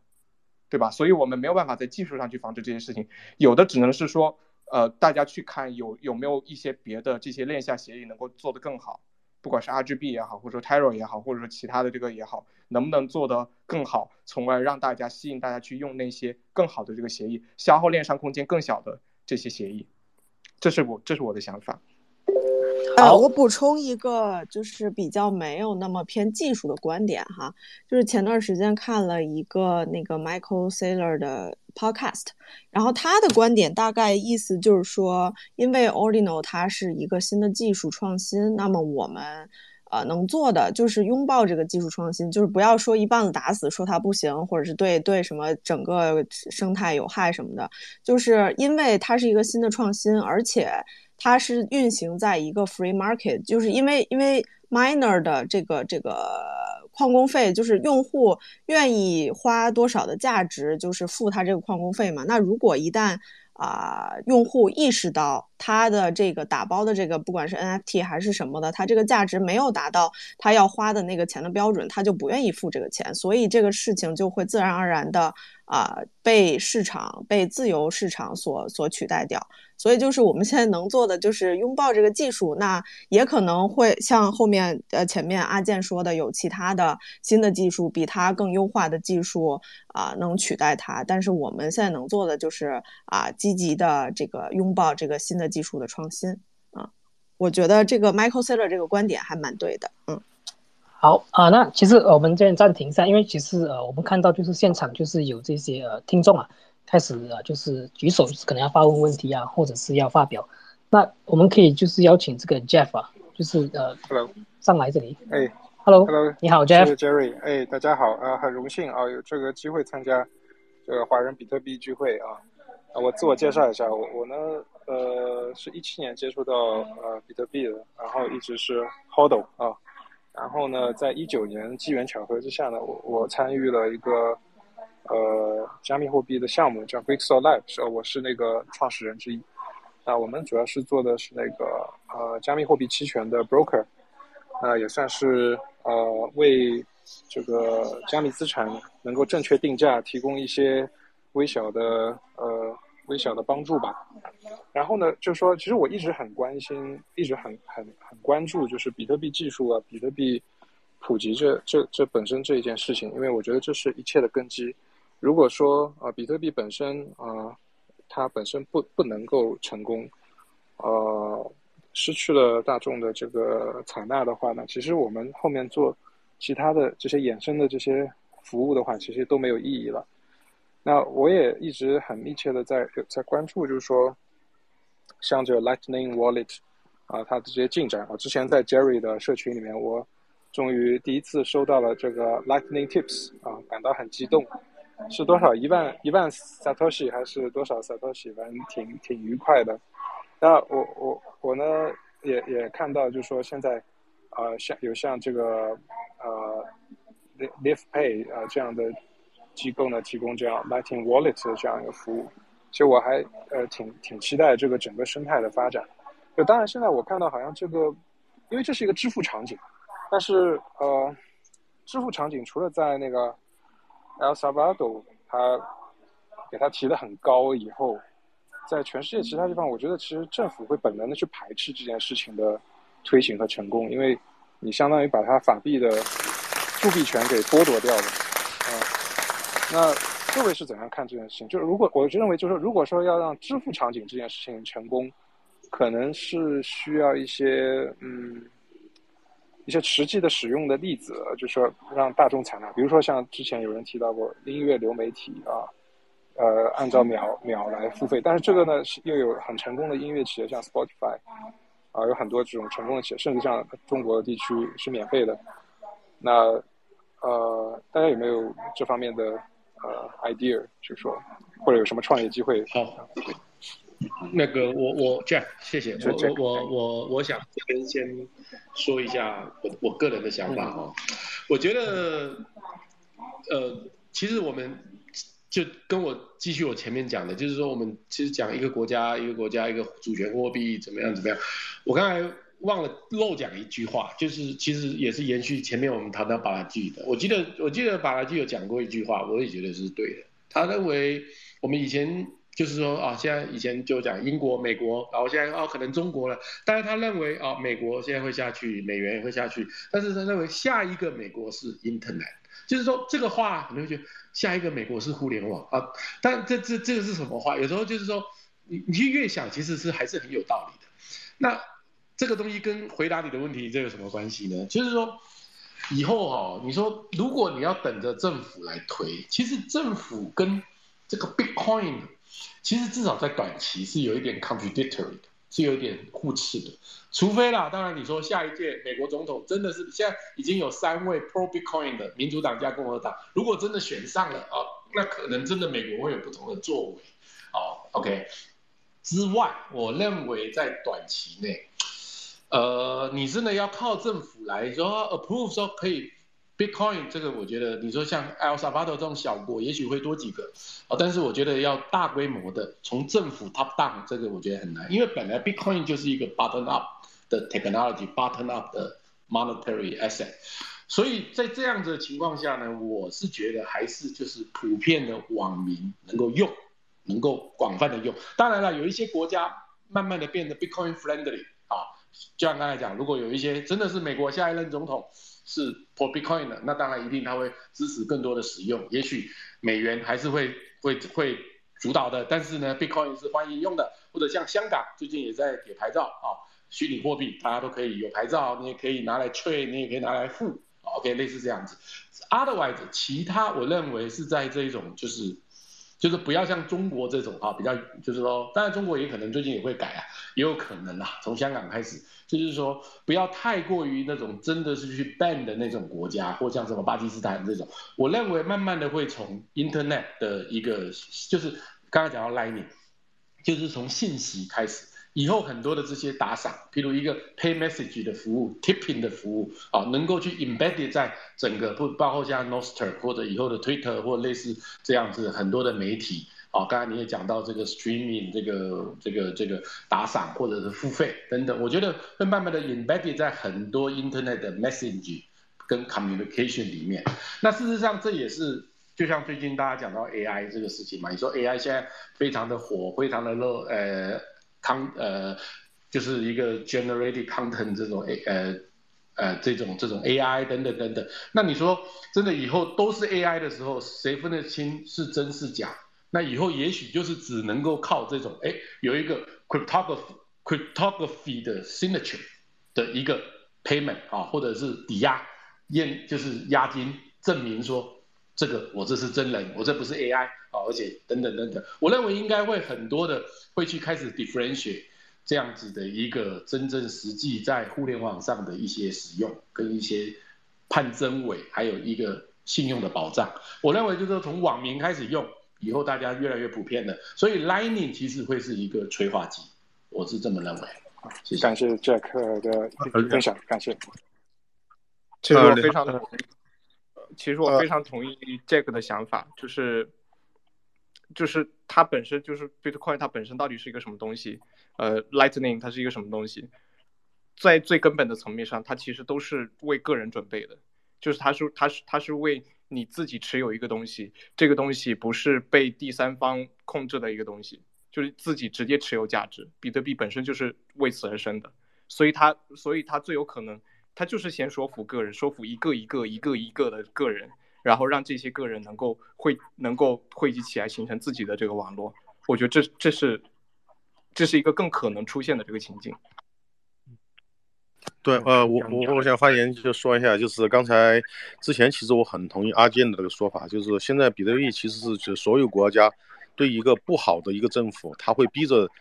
逼着人民去使用比特币，所以说比特币对抗通胀是全球任何一个小国家是主点的一个国家，它出现问题之后，让人民去买比特币，所以说造成一个比特币上涨。第二个问题就是我想问一下阿健这边，因为现在之前比特呃那个之前有个哎好像是比特币的开发公司有个说了，他说现现在比特币的二层网络的行会达到了一个寒武纪爆发的一个阶段。这次比特币大会上面出现了 ARK，就是方舟协议。现在我就现在对这个东西之前我也看了很多东西啊，就是说这个方舟协议好像有一定的权权衡，相当于说对有一定的权衡。现在需要呃，如果需要离线收发的话，好像是需要那个 BIP 幺幺八或者是 BIP 幺幺九的那个比特币那个那个那个规范。呃，这边就想问，请问一下阿健，可能我看到阿健之前也在说这个东西，就是说 ARK 这个协议它跟那个。闪电网络来比，它解决了入就入站流量的问题，但是它有哪些权衡？跟闪电网络有哪些权衡？就是一个权衡可能是中心化，就是好像是有中心化的服务商 A S A S P 的问题，但是还有没有其他的权衡？这个我想问一下阿健这边跟看了不了解？呃，A R K 协议的话，我还我还没有看，但是我大概看了一下它的简介。其实我呃我能呃我我对这个东西的这个理解就是。首先，你说的有一点是对的，呃，就是它为什么需要 BIP 幺八或者幺九呢？它需要它需要限制条款这个东西来去，呃，因为它其实是它其实是说我们一起就是说很多个人一起持有同一个 UTXO，也就是说，比如说一一笔 UTXO 它里面有一百聪，但是其实它其实是有四五十个用户的一起持有的一百聪，那怎么去保证每个人都能够呃用？就随时能够退出这个东西呢？就是你能你怎么去保证这个免信任性？那你就需要 BIP 幺八或者幺九这样的这个东西来去给用户提前做出一个承诺，就是说这个承诺是可以保证用户可以随时拿着这个钱去退出这个呃 BI 退出这个资金池的。但是同与此同时的话，多人持有同一个呃 UTXO，它会有一个不便利的地方，在于它可能会产生这个争抢问题，就是到底谁到底谁先从这个里面取钱。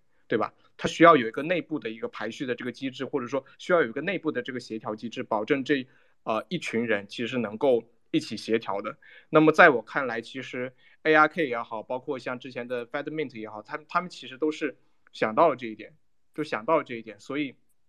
所以他就是说一种比较现实的这个方案是说，呃这样的呃这样的资金池，它其实是有。呃，有那么一一有那么一些协调员，或者说有一些这个服务的这个提供者的，他需要他需要有这样的这个服务提供者来去保证这个池子能够，比如说他有一个呃，比如说同时有三个人想取款，那么他能够去协调这三个人，或者说他能够去协调这样的一个呃协调这样的一个东西，能够用一笔交一笔交易去完成这个事情，而不是说让三个人依次发起三笔交易，呃，用这样的这个东西来去提高它的这个效率。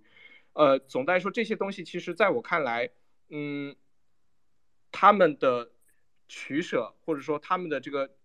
他们的这些取舍，在一定意义上其实它是有价值的，因为比如说，如果如果你真的是能够，比如说呃。比如说五十个人，他同时就只持有一个 UTSO 的话，其实它本身它会有一些隐私性上这个效果，它也更容易吸引用户的进入嘛。因为呃，在这种情况之下，有一个持续在线的这个服务商的话，那就相当于呃有一其实有一点点像你在用这个托管托管的这个闪电网络这个钱包，但是呃特殊的地方在于它本身它没有闪电通道里面的这个入账入账流量呃入入账容量啊通通呃那个出账容量啊这样的概念，那它。本身你有多少余额，你那你在这个资金池里面你是一定可用的，嗯，包括在包包括比如说像 Fedmint 或者说呃你在增加其他比如说盲签名这样的这个技术的话，可以保证大家的这个链下这个流转，它其实是比较方便的。那他做的这个取舍，我觉得可能大家在同一个方向上做的这个取舍不会差太多，但是这些东西跟它跟呃闪电网络相比，它。我其实自己会完完全全会更喜欢闪电网络这种方案，因为，因为这是我自己最近的这些想法，就是我始终我现在觉得，就我原本可能不这么觉得，但是我现在觉得这种很多人一起持有同一个 UTSO 的这种形式，它可更有可能不是给个人用户用的，就是因为它对个人，它它它它对用户提出这个在线的这个需求，就是你需要在线持续的。呃，更新签提提供签名，然后来去更新这个资金池它内部的这个状态，并且保证你自己随时可以退出，保证它的这个内部的这个支付功能，就是群体内部的这个支付功能可以正常行驶。它其实都是要求用户需要在线的。如果它不要，如果它不要求用户在线的话，它一定有有有一些什么呃其他方面的这个取舍。所以它不一定是对于个人用户来说，它不一定是一种特别理想的一个东西。就我我我自己可能还是觉得闪电网络这个东西是，呃，更好的一个东西吧。但是，嗯，这些方面的话，我还我也还自己也还需要做进一步的研究。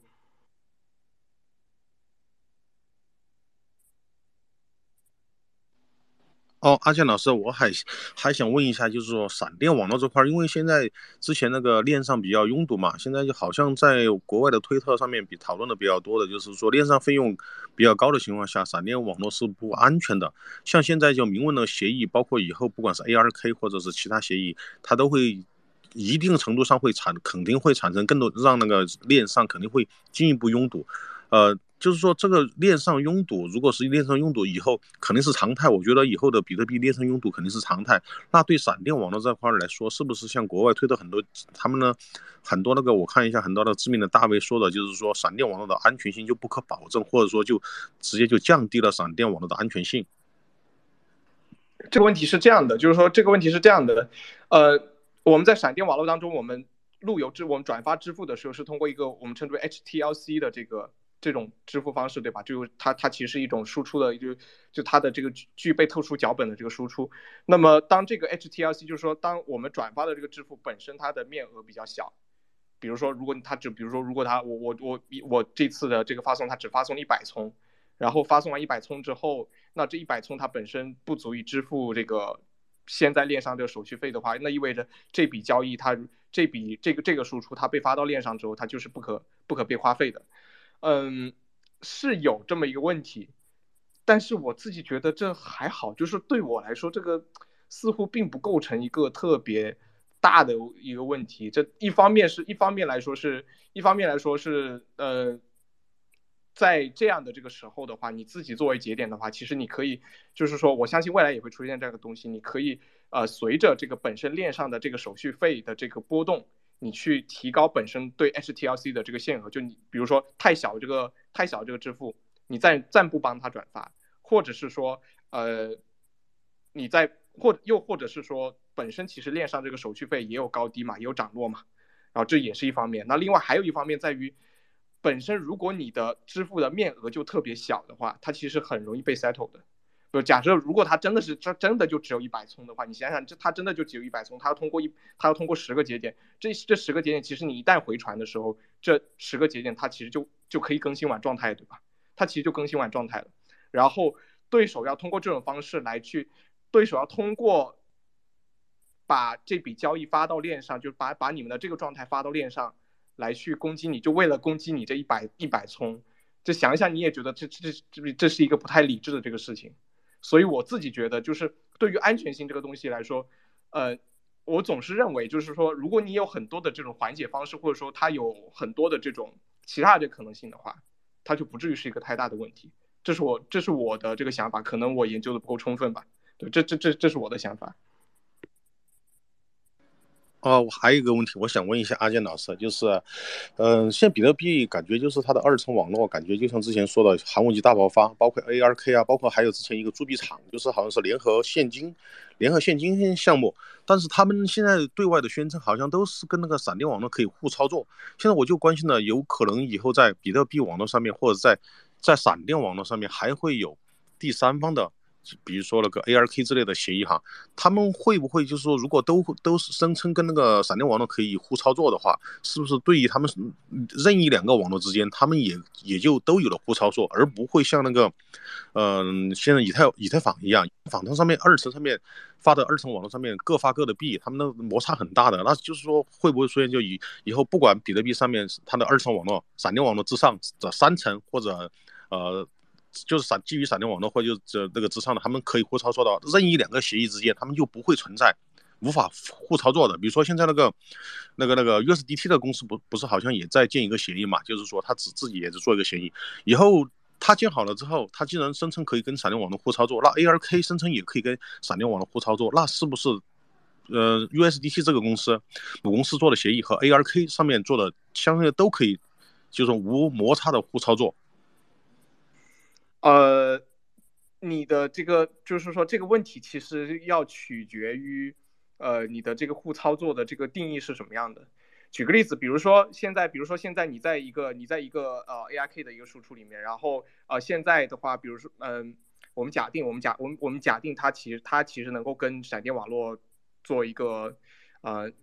先不要管那么多技术细节嘛，你就假定你其实你其实是可以通过某一种方式，像闪电网络中当中的某一个节点去发起支付的。这个这个这个支这个支付本身是安全的。那么反向当然也可以，就反向的话，那啊那有某一个人他想要通过闪电网络来去给你的 ARK 的这个去做这个呃支付的话，也也可以。当然这当然这里面会有个前提，就是说在你的这个 ARK 的这个输输出当中，也有一个人他是有闪电节点的。也有一个人他是有闪电节点的，那这种那这样的话就相当于你给他支付，他通过闪电网络给你的目标支付，或者是那个或者是别人通过闪电网络给他支付，而他给你支付，这其实是可以做到的，这其实可以做到的。但是如果你要要求更多的，比如说是呃，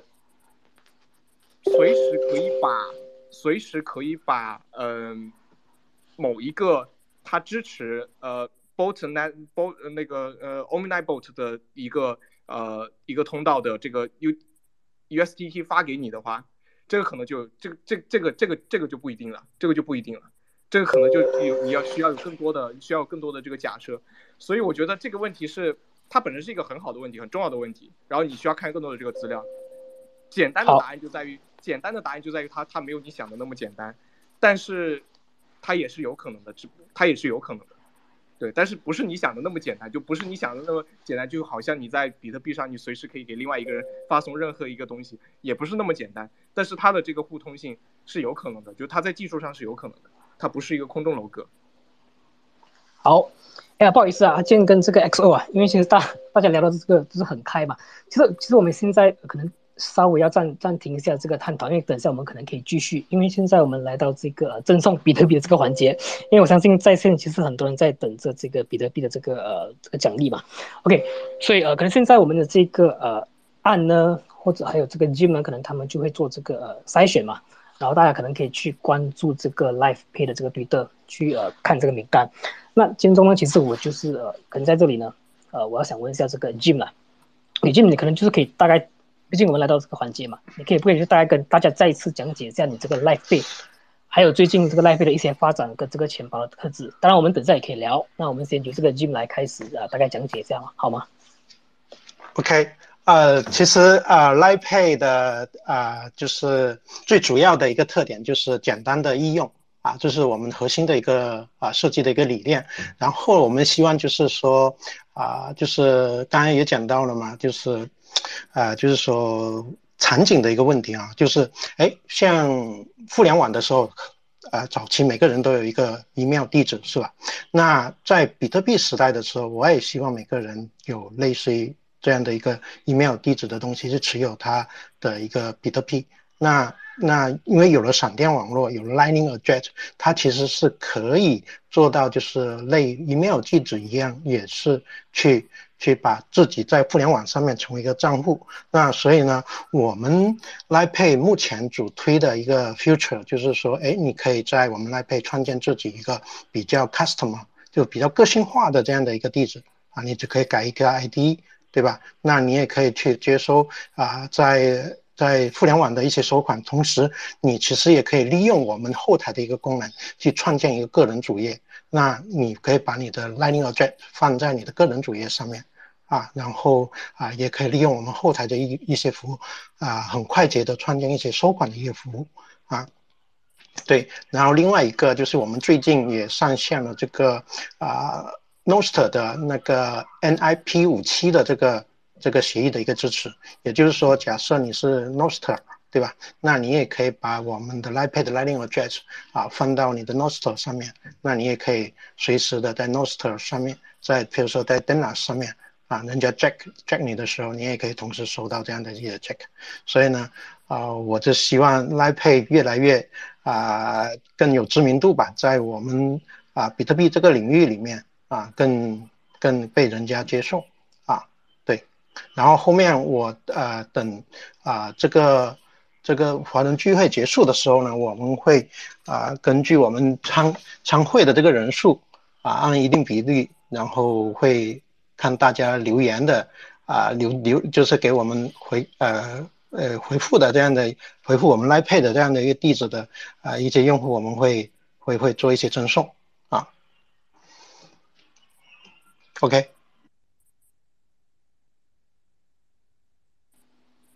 啊，按。你是不是呃，就是可以公布这个呃，这个这个得奖的这个这个 con 了吗？那你可以就是跟大家就是宣布下吧，就是有谁得到这个呃比特币。哎，好的好的，这边是呃，我们选了全前四位的来的听众，然后首先是呃，名称是 O C T O 呃，Oktoshi O C T O S H I。然后第二位是 A L E，然后第三位是 X O X O，第四位是 Early。然后恭喜这四位听众，然后我们后面会发送 SAS，然后麻烦大家把你们的呃关注 LivePay 的账号，然后把你们的 LINING Address 发截图发给我们，然后我们就会发送二十一 K 的 SAS 给各位，恭喜大家。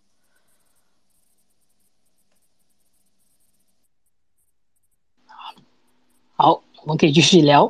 那刚才很像是这个呃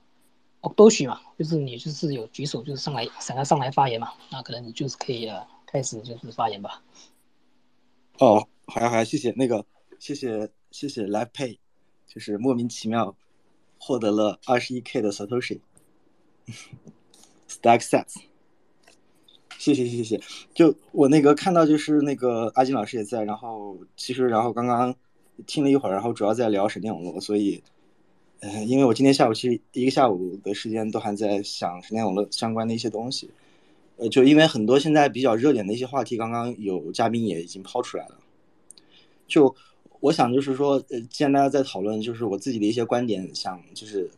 呃，就是带着疑问的观点的总结，想抛出来看看，就是大家觉得，呃，就是对或者不对，或者说是有没有一些更多的延伸。就是刚刚有人在说，那么就是闪电网络的应用，呃，它对比了一些国家的一些支付的系统，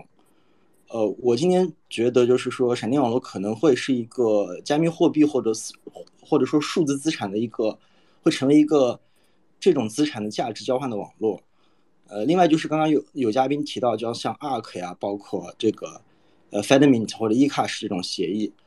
我最近也。就是浅显的学习了一下，因为内容比较多。就我个人觉得，它可这种东西可能会是一种，呃，闪电网络的延伸。我个人其实是，呃，学习完这些东西之后呢，有一个观点是我个人会更加喜欢闪电网络，就是我觉得其实流动性很重要。就是 ARK 声称闪电网络很糟糕的一点是大家需要入账和出账的流动性，但我觉得这个流动性可能会成为就是整体网络的一个呃价值交换的媒介。呃，另外今呃就是就是呃支撑的就支撑我观点的还有一点呢，就是我也看到就是现在其实。闪电网络的服务商叫做 Lightning Ser 呃 Service Provider，就是这种东西，其实他们最近也在呃像闪电网络的标准协议一样，在集成一套协议。就我的理解是，像每一个 LSP 或者说 Arc 或者说基于 eCash 系统出来的 Fedmint Cash，或者说将来的任何其他协议，我觉得呃包括呃他们和现在闪电网络原生的这种。呃，Lightning Service Provider 的角色是一样的，就是可能会成为一个支一个一个的支付网关。另外就是，嗯，我其实也比较关心的就是关于最近的，因为 BRC 二零和 Ordinals 这种东西，呃，就是一些垃圾数据吧，就把这个整个区块空间弄得，呃，这个这个这个这个，呃，费用弄得很贵。然后呢，现在其实也就是把这个。所谓的所谓的粉尘攻击这个事情也提出来了。其实我，呃，是觉得这个东西是一个必然要去面临的问题。就是我最近在想的，就是闪电网络它的链上的开销，呃，将来是不是会存在一种非常危，就是危险的的禁忌，就是说，呃，它会随着用户的指数级增长，就是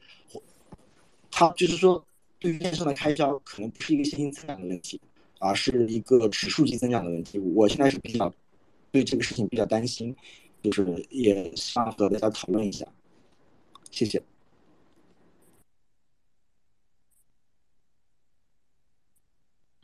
啊，那还是让我这个，呃，闪电网络的这个职业怎么讲的那个职业吹手跟跟大家聊一下这个话题吧。就是闪电网络的它的好的地方在哪里，或者说它特殊的这个地方在哪里，在于其实你会发现它其实就像一个圆形。就是说，它是一个，它它是这个原型，就大家可以，你可以在这个原型上，你可以加一些东西，减一些东西，变成一个其他的这个东西，对吧？比如说，如果呃，如果你在一个呃闪电网络服务商的这个这个基础之上，你可以，你你你加一些，呃，又或者说，你做一个简单的吧，比如说现在我们有一种就是托管式的这个闪电钱包，你的钱其实完全是托管在别人那里的，就是说，呃，其实是放在别人的一个闪电节点里面，然后但是他承诺你这些钱是可以随时。想花就能花的啊，这跟其实跟我们去用，比如说呃托管式的这个交易所没有区别。那我们可以，我那我们可可不可以优化它一下？可以，比如说像像呃 Bitcoin，应该是应该是 Bitcoin 呃 Simple Bitcoin Wallet，就他们提出一个东西，就叫做管家通道。它的意思是说，你的它的这个软件实现其实本身也是一个完整的闪电节点。那你的钱虽然存在这个托管商那里。但是你跟他去做这个交互的时候，其实你本地也会保存整个闪电网络这个图谱。当你要计算你的交易的这个路由的路线的时候，也是由你自己计算的。然后，那在这样一个过程当中呢，你跟他的这个，你跟你的这个托管服务商的这个交互，也会留下所有的这些闪电呃闪电网络的这个规范当中这种消息的这个记录。那么它就做到了可审计性的，就可追责性的的这个优化，以及隐私性上的优化。因为整个路线是你自己计，是你自己计算的话，它呃你的托管商并不知道你在给谁支付。那我们就可以有这样的这个东西。那我们能不能再加一些东西？可以，比如说就就像呃 Fedmint，或者是现在可能提出来的新的一些东西，我们可以让很多个用户跟一个服务商共同拥有一个呃 UTSO。那么在这个 UTSO 内部的话，你可以让这些人能够去相互支付。呃，然后呃，这个服务商他也就像那个闪电网络这个服务商一样，它可以保证一些服务的这个质量。但是问题在于，你有有没有发现，其实最后的话，我们还是需要一个像闪电网络这样一个东西。比如说，当你有了一个，当你有了一个呃，有了一个像呃 Fedmint，你有了一个 Fedmint，对吧？你有了一个这样的一个团体，他怎么去给另外一个 Fedmint 里面的人支付？链上交易吗？这显然不不是很理想，对吧？所以最终你会发现，大家还是需要像闪电网络这样一个东西，它是一个原型。在这个原型当中，就我们认为一对一的这个通道，其实它已经能够呃实现可扩展性，就我们理想中的是可扩展性的绝大部分的这个效果了。那剩下的这些不便，很多的不便利，其实是应该交由网络效应本身自己来解决的。换言之，很多问题在一个网络很小的时候，它都会是一个问题。但是当这个网络足够大的时候，它就不再是一个问题了。同样的，就也同样，这也是为什么所有这些新的方案都要说我自己我这边是可以做闪电，呃，是可以去跟闪电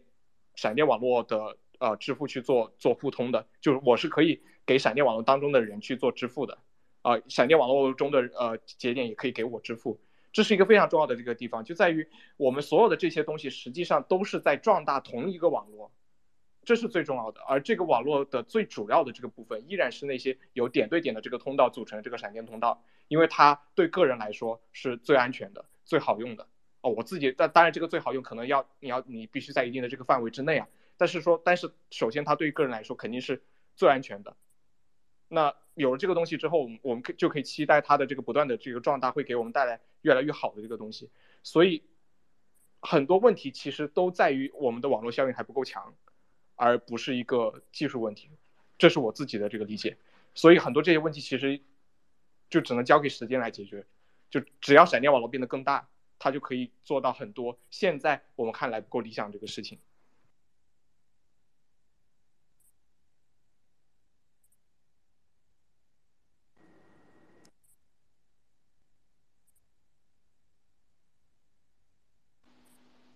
按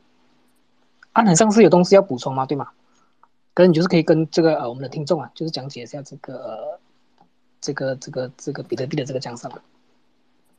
那那个我想就是那个 follow up 一下那个阿金老师的问题，就是那个问题，我提个问题，就是呃是不是就是现在一些就是后面的一些对于闪电网络通道费用的这个降低的的有些方案，像通道工厂这种东西，呃从。这个网络效应的这个意义上来讲，或者角度上来讲，它是非常非常有必要的。就是我比较赞同你刚刚说到的，就是增一块减一块。就是你只有说你在稳住存量，就是存量用户对于链上开销的这个点的话，你才能说，嗯，它对于链上开销的这个负担是一个线性增长的，而不是说一个指数型增长的。就是目前所有的方案，其实，呃，就是亟待解决目前。链上开销的问题的一些方案，其实，嗯，我觉得还是有一些，就是，嗯，就是还是不够吧，就是，呃，可能只能是解决增量用户对于链上开销的一些问题。就如果说这个东西变得很贵的话，嗯，就是，呃，接下来的这些存量用户的解决方案还是很有必要的。第二个就是，嗯，哎，我想一下，第二个，我刚刚要问的第二个问题是什么？OK，先先让我想一下，不好意思。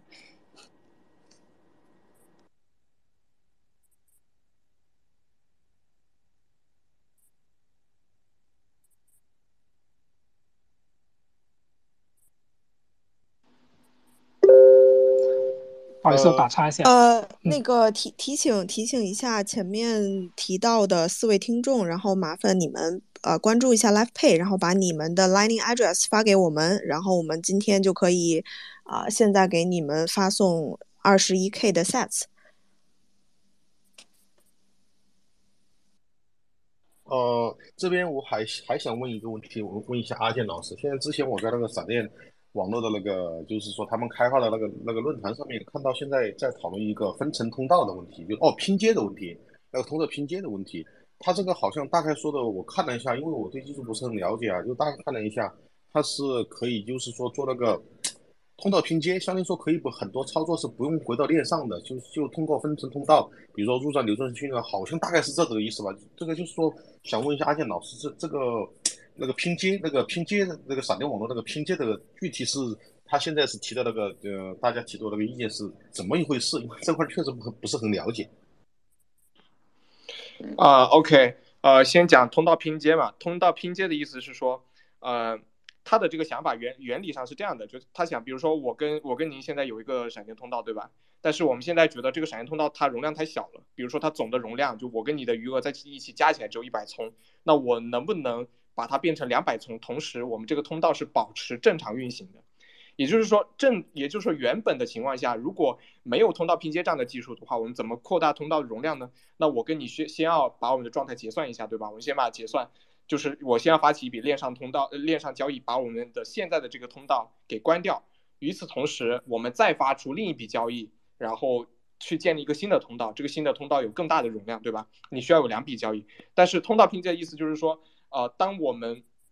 当其中一方就是说我们现在要去给这个通道注资的时候，注资的这个同时，呃，这个通道是没有断的，就是我依然在闪电网络里面，你也依然在闪电网络里面，我们依然可以用原来的这个一百个葱。去相互支付，去给别人支付。那你要做到这件事情的话，就它的通道拼接的，呃，它的这个技术上的一些条件，就是说我们其实得同时，呃，在这个通道，在这个注资的这笔交易，就是说增增增增加这个容量的这笔交易，在链上得到确认，还没有得到，比如说三个确认之前，我们要同时签名两笔交易的这个承诺承诺交易，就是说同时签名啊两个呃交易输出的这个呃的的。那个呃承诺交易，就当然这个技术上这个细节其实不用想太多啊，就是简单来说，它就是让你的闪电通道一直持续开启，但是你可以实时的向它啊，也不一定也不能叫实时吧，就你可以向它注入更多的这个资金，然后一旦这笔注入的这个资金呃得在链上得到更多的这个确认之后的话，你你的通道就变大了，本身就变大了。你不需要把你原来的那个通呃通道关掉，那个通道可以一直保持开启，一直保持运行。但是你可以向它注入资金。通道拼拼接这个想法其实非常棒，非常有意思，而且实用性非常强。因为你可以想象，呃，未来可能总是会人们会发现我的某一个通道，呃，它的这个容量不太够，不符合我的这个需要，那么它就构成了我们去给它增加东西的一个。增加容量的一个方，增加容量的一个方法。那它还有别的这个用途在于哪里呢？比如说，假设与以后我们能够，呃，比如说使用 RGB 协议或者使用 Terra 协议，我们可以发行另一种资产。那么我们就可以用，呃，通道拼接这种方式，实时的向我们的这个通道注入比特币以外的资产。比如说，现在我跟你已经有一个比特币通道了，但是，呃，我现在手上有一些有一些，呃，USDT 吧，对吧？它我也想把它放到这个通道里面。那么我我们就可以用通道拼接的这个方式去给它注入 USDT。那呃，还比如说，其实你用通道拼接这种方式，你可以去做通道的这个混币，这也是非常有意思的一个用途。就是假定我们现在我跟你有一条通道，对吧？然后呃，另外两个人也有一条通道，那我们可以把我们的通道就是呃用 splacing 的这种方式都放到一个放到同一笔交易里面，然后再形成两个通道，对吧？那这样的话就相当于跟你在链上的这个资金的这个混币是一样的这个意思。这是通道的拼接，你刚刚提到还有一个什么来着？呃，所以这这些东西就是很有趣而且很很有用。但是通道拼接这个，我估计它就是呃也还要一段时间吧。哦，我不知道你刚刚你你刚刚还提到还还问到一个什么东西来着？呃，刚才我想问一个，就是说，因为刚才说了一下，就是闪电网络如果是链上链上费用比较高，但是闪电网络发送。金额比较小，比如说一百充的时候，就会存在一个呃安全的问题。但是从理论上来说，因为就是说从一个博弈论来说，就是说不可能我去为了偷你一百充而花费我几十美元，对吧？但是有个问题，之前我看到 RG 嗯 RGB 的那个之前好像包括之前的芋头，好像他们用那个闪电网络做的时候，就是说他们好像发行资产，我大概哈就是不是很清楚那块。他说呃发行资产的时候是经过闪电网络的节点。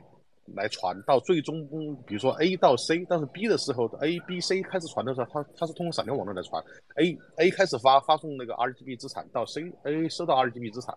他们会不会存在刚才说的问题？就是我发送的时候只需要路由费只需要一百充，它只需要一百充。从路从那个闪电那个充的这个角度来说，它肯定不划算，用用几十美元的链上结算来来那个攻击你的一百充，对吧？但是因为它携带了资产。它就会不会出现另外一种问题？实际上我发送的充很少，但是因为我携带资产，但是我实际上这笔交易是很很值钱的，就会不会有这种情况？呃，这其实并不改变它的安全模型。就是我这我的我我的直觉答案就是这个，就是当然你可以说你你你你当然可以说，嗯，就是我就是你给就是你的你的通道本身变得更有价值，并不改变通道本身的安全模型，对吧？就除非他一开始就有问题，否则的话，他应该不会因为你讲的这个情况而有所改变。我我直觉的回答是这个，就是说你就，嗯，对，没错，就是，呃，如果你，就是就是他就是他这个问题就在你就有趣的地方在哪里呢？有趣的地方在于你的支付额本身很小，你就会你就有可能你你有可能受到这种攻击，对吧？但是如果你的支付额很小，他被这样攻击的可能性本身也很小，对吧？因为就还是你说的，就别人犯不着为了。呃，就为了那么一点点钱去攻击你，对吧？但是如果你的支付额本身很大的话，很大的话，它又不会受这个，如果你的本身的这个支付额很大的话，它就不会受这种，呃，跟伴随着链上的这个手续费的这个提高而产生的这个攻击，对吧？因为你的，因为你的，因为你的这个输出本身的这个价值足够高呀，所以它就不会不会存在这个问题，对吧？哦，我理解了，我理解了。相当于说，其实我不能单看那个充链上充是一百充，但是我携带有，比如说携带有一一万个 USDT 的话，那我几万块钱，相当于说你对我进行攻击的时候，但是我肯定也要想办法结算到链上，其实是一回事一一回事。对对对，阿健老师说的对，这个这理解了。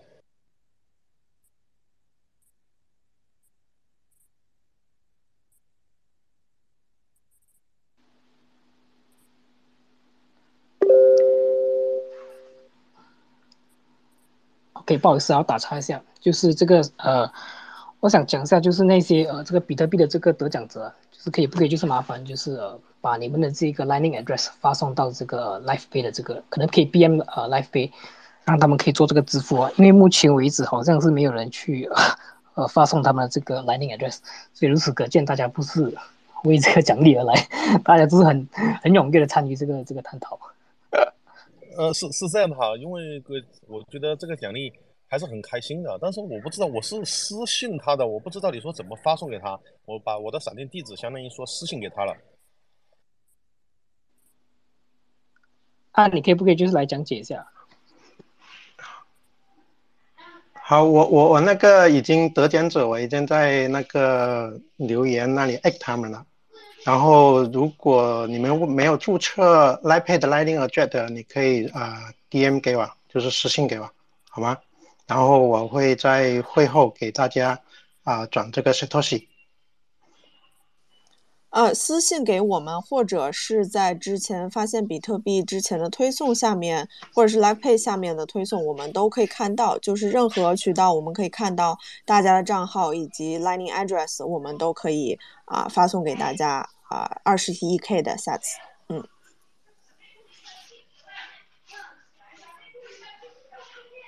哦，我这我这边还有一个问题想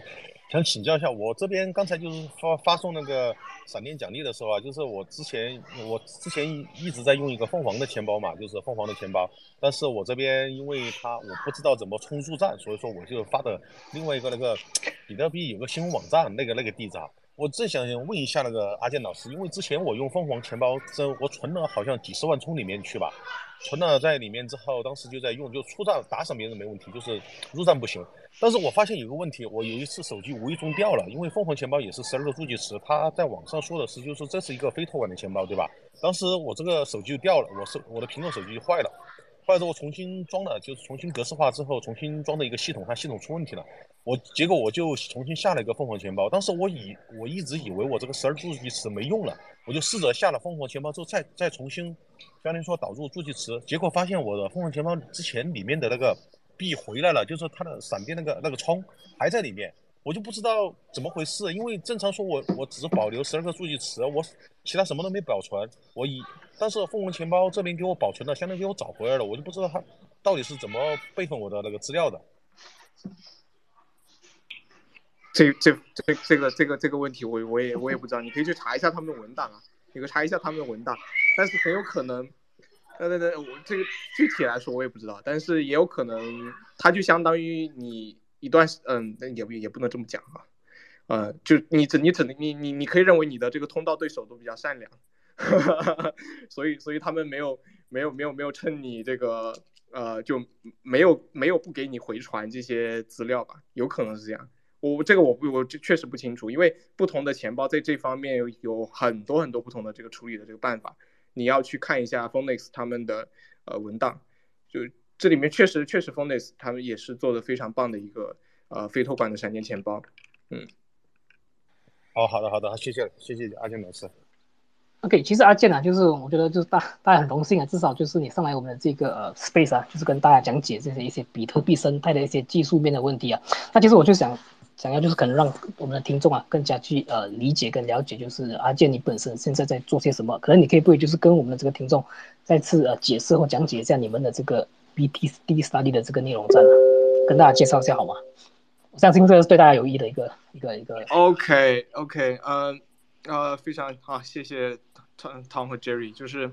嗯，BTC Study 的话，大家其实可以直接在那个，如果现在你手上有呃有有电脑有浏览器的话，你打开浏览器在搜索框里面搜索一下 BTC Study，然后你就可以看到我们的网站，然后可以看到这是一个呃非常简单的网站，里面什么都没有，就只有这些跟比特币的这个技术和以及一些。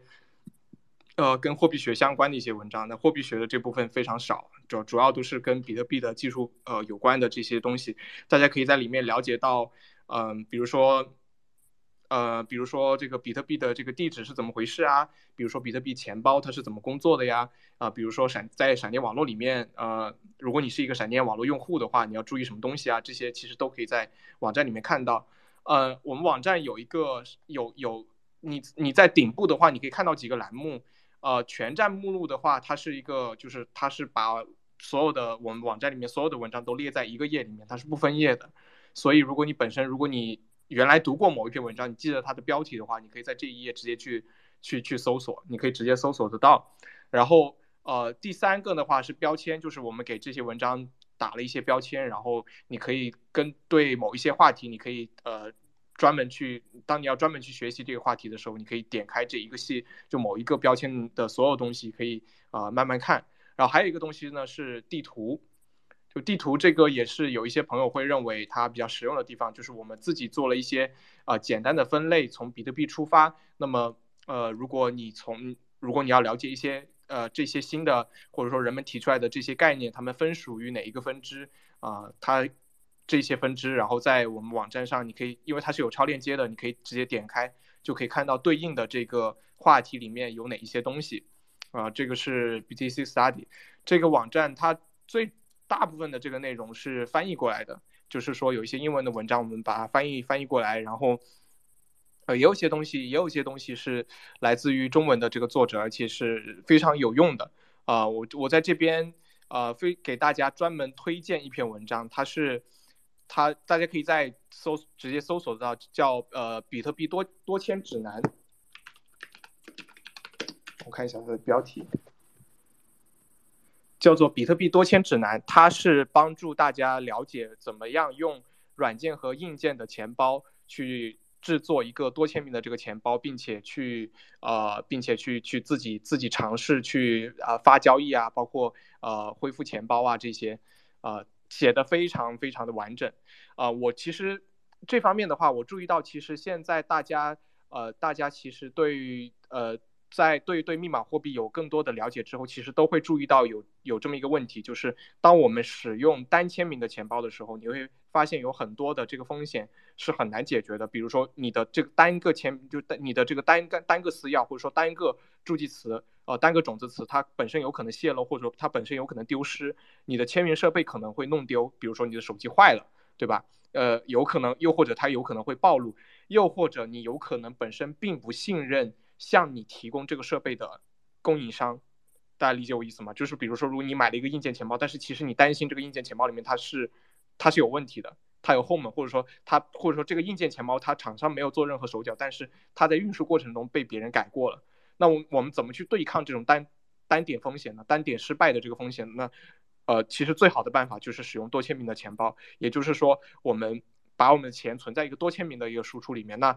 单个的私钥的暴露失盗都不会造成你的资金的这个丢失。当然，同样的啊，除非这你除非比如说你在这个过程当中你使用三个签名设备，除非这三个签名设备同时暴露，就同时出问题。你的资金才会出，嗯，但呃，当然，两如果有两个完全坏掉的话，那当然就会出问题了。但但除非这三个钱包都是有后门的，不然的话，你的资金是不会被转走的，对吧？就是也就是说，它改变了你的自自己保管比特币的这个安全的模型，所以是非常非常推荐大家学习的一个呃很基础性的一个东西。那在这里你也会了解到，在这篇文章里面你也会了解到，比特币社区在过去几年当中，为了让呃，个人能够更安全的保管自己的这个钱包，而推出的一些一些技术，比如说 PSBT 部分签名的比特币交易，那这种那它本身是一种数据格式，它是用来支持我们用多个签名设备来签名同一笔交易的，或者说，那既然如此的话，它其实就是我们本身使用多签名钱包的一个非常基础性的这个技术。那还还包括什么？还包括呃输出的描述符，也就是说让。让用户能够更安全的备份自己，更安全、更加便利的备份自己的多签钱包、多签钱包的这个这些地址，啊，这些其实都是可以在这篇文章里面了解到的。所以我是觉得，这是我非常推荐大家去去看的一篇东西。啊，这个广告是不是有点长？没有关系，至少有做这个我们讲的这个推广嘛。OK，呃，其实我们的这个 space 也将近来到这个两个小时，还有谁有要补充或者是要发问问题吗？我我在我我在想问一个问题，就是可以是这样的，就那那个现在比较火热的 l o s t r e a m 就是我看那个 RGB 的主要的开发好像也在提这个 l o s t r e a m 重造 l o s t r e a m 好像很多感觉哈，就是因为我对这块不是很了解，包括 RGB 上面好像做了个风暴，风暴就是做存储那一块。他们好像都想跟那个 l o s t r e e 结合，就是这一块我就不知道，就是说相当于说，其实看他们的推特，感感觉他们都在做这相关的事情。但是作为中文这边社区，我这边因为对技术不是很了解哈，我又不是很了解到底就是说闪电网络或者比特币跟 l o s t r e 结合，它会产生哪些方向的一个发展？呃，比如说是不是去中心化存储啊，或者？就是这块的东西，就是相当于说他们两两个技术结合，因为看到很多都在说这个这个事情，就我就想问一下阿健老师对这块清不清楚？这这块其实我也不了解，就是呃我自己，比如说像你刚刚提到这些东西当中，Nostri 我只了解一点点。那 Nostri 现在它的协议本身发展的非常快，所以它其实本身是一个值得专门成立的一个研究领域，就是。基于一个纯粹基于公钥的一个通信的这个网络，那你可以在上面做很多的这个东西。其实它本身就是一个很很很大的这个话题，其实是有很多东西可以去研究的。但这些东西，呃，我我平时都没有去研究。那包括你刚刚讲到，其实像呃 RGB 的这个项目的这个开发者，他们本身也在做一些其他的这些呃项目的这个开发。这些东西我也不了解，我自己本身比较了解的其实也就是 RGB。嗯，所以你只能说就是可以去。可以去研究的这个东西非常非常多啊，就希望大家也都能够在这些方面去去了解更多，做出更多的研究，并且能够以中文的这个形式写出来，这也是呃我们大家共同的这个期望嘛。但这个我确实不了解。我这边多加一句啊，就是可以做的事情实在是太多了，就是你关注你关注合适呃，只要你关注对了东西。你会发现你能能做的这个事情实在是太多了，不管你不管你原本的背景在哪个领域，嗯，只要你关心比特币领域，然后你在持续的看现在比特币领生态里面出现的这个新的东西的话，你会发现可以研究的东西，可以去开发的东西太多了，嗯，所以需要我们所有人更多的工作量证明。对，其实我现在感觉，因为我是二零幺七年接触比特币的，就是听到这个哈。一直都相当于是也是一个 holder 吧，但是我现在在二零二零年的时候，我感觉那个时代不是比特币的，就是说技术爆发的时代，感觉特别是这两今年吧，就是比特币的各种技术，感觉感觉有一点那种大爆发的感觉，就是很多方向都在突飞猛进，就是嗯，就是呃，就是说关注的东西很多，就是都是很比较新的，但是中文社区比较内容比较少，但是我自己对。计算机这块了解一部分，相当于说也不是很了解，但是经常会去看各位就是说大 V 的国外大 V 他们开发者的推特啊之类的，所以说最开始新的东西出来能看到，但是就是说尽量查呃尽量查资料，因为我自己英文不好嘛，全部都是通过那个呃翻译来翻译的，但是还是了解到。感觉有点感觉，就是如果是二零二四和二零二五的牛市来了，我感觉这个牛市真的才是比特币的牛市，因为比特币的技术在二零二二、二零二三真的是有大爆发的那种感觉，到二零二四之后，都才有那种感觉，那种基础层已经准备好了，就是应用层的很多基于基础层准备好了的东西，感觉会有那种大爆发的感觉，就是希望二零二四、二零二五就是一个比特币的牛市，而不是由以太坊那种，就是说增长比较大的那种。嗯，就是那那种感觉啊，有时候感觉，因为这边有有一种那种技术基础准备好了，应用准备好了，受众准备好了，还有社会环境准备好了，一种绝大的一个爆发，反正有这种感觉在里面，完全跟那个二零二零年的，就是以太坊各种 DeFi 跟那个。当时各种 DeFi 爆发的时候，跟比特币完全没有关系。当时跟当时完全没有关系，都是感觉是以太坊先开始爆发之后，比特币才开始起来，有那种感觉。但是二零二四、二零二五，我相信可能有是一个不不应该是一个不一样的牛市吧。呃，你好，我打断一下可以吗？就是说今天，呃，能听到吗？呃呃，能听到的话我就继续说了。然后今天感谢一下，呃，非常感谢发现比特币的 Jam、Jerry、Tom，还有呃 HCM Capital 的 Jack 和 Anna，还有 LifePay，然后还有阿正老师，还有一些中文圈的贡献者。就是就是我一直认为存在一个问题，这个问题是非常非常紧迫，然后也是一个非常严重的一个问题，就是大家没有发现，没有发现，就是在中文圈里面不存在一个所谓的。一个叫什么比特币的社区，它不存在一个氛围，就是包括刚刚 XOXO 也讲到了，就是说他们在呃中文圈去寻找比特币的内容、比特币的社群，包括一些比特币的一些呃行业资料，反正各种各样的东西的时候，都会遇到一个问题，就是为什么大家就缺乏这这方面的内容，缺乏这方面的人，缺乏这方面大家可以聚在一起的一个机会，包括今天也是比特币华人聚会，但是好像大家很少有提到，就是这个。词语里面，聚会也是一个非常重要的一个词语，就是为什么会这样呢？就是说你要怎样去布道比特币，你你要怎样去找到跟你志同道合的人，你要怎怎样去跟嗯所有的人产生联系，包括你要问一些问题。就是今天 XOXO 就问了很多阿健老师的一些问题，就是说我们就没有一个办法能够聚在一起，就是大家互相的讨论为什么会出现这样一种情况，就是当其实每个比特币的爱好者，他们对于知识的欲望是非常强烈的，但是，呃，他们就没有办法在一个很好的机会能够大家进行一个交流，这是一个这是一个严重的，可以说是每个人都可能被忽略，但是我觉得这是一个非常亟待解决的一个问题，就是说为什么？就是说你要去在微博上去普及比特币吗？你要在微信群里面跟大家聊比特币吗？还是说你要在？呃，Twitter 上跟大家聊比特币，这些都不是解决的方案。最终的解决方案是一个什么？就是最终的解决方案，我认为是 Nostr，就是大家可以看到，在一个抗审查的互联网里面，大家的内容留言，就是说讨论都会慢慢的产生，而且没有办法被 Web 二的一些中心化的公司删除，然后去去审查你的言论，你想说什么就可以说什么。在在我所看到的一个很好的一个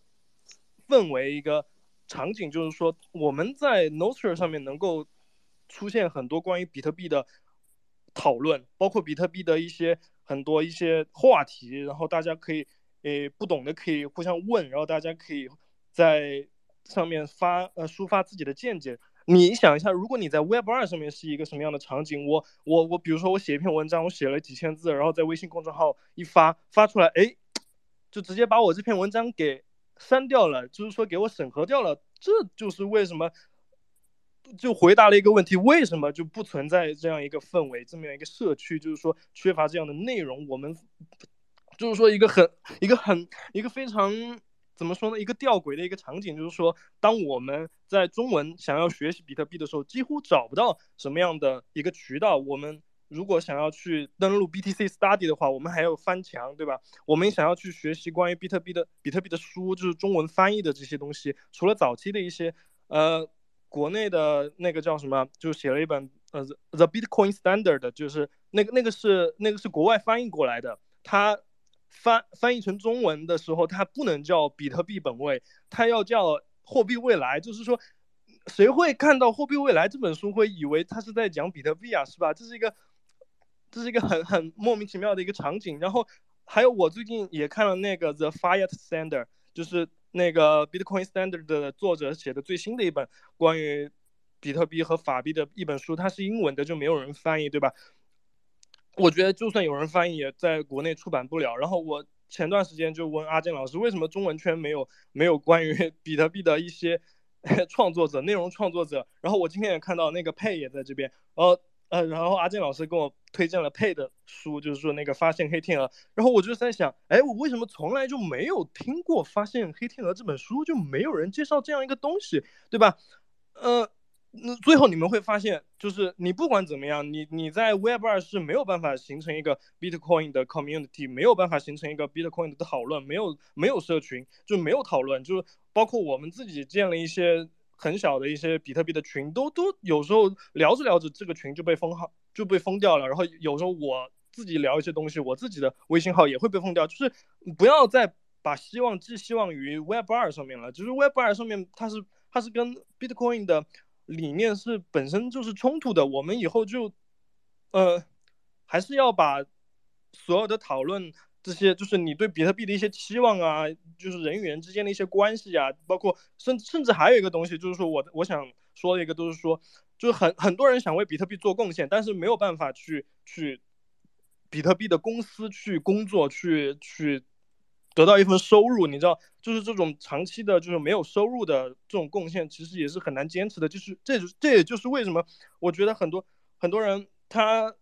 对比特币有一点的兴趣，但是没有办法长期坚持，可能可能也是因为就是不存在一个，甚至不存在一种比特币的企业家精神在里面。然后我们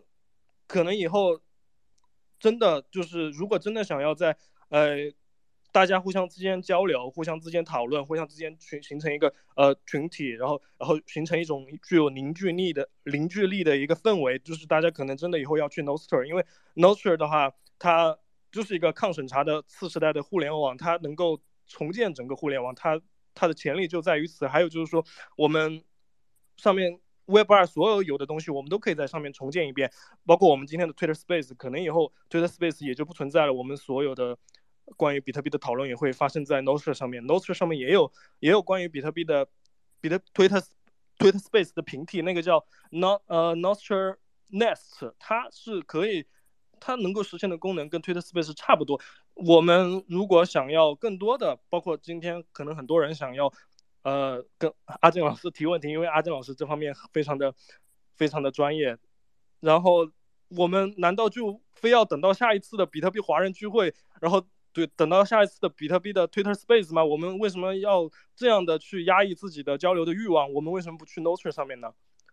这就是我想讲的。好的，结束了，谢谢大家。哇，艾丽讲的太好了。其实这个也是为什么呃，这个发现比特币的这个 podcast 啊，我会创创办这个呃发现比特币这个 podcast 这个最初的这个宗旨啊。那其实呃，我想我们是在大概在二零二一年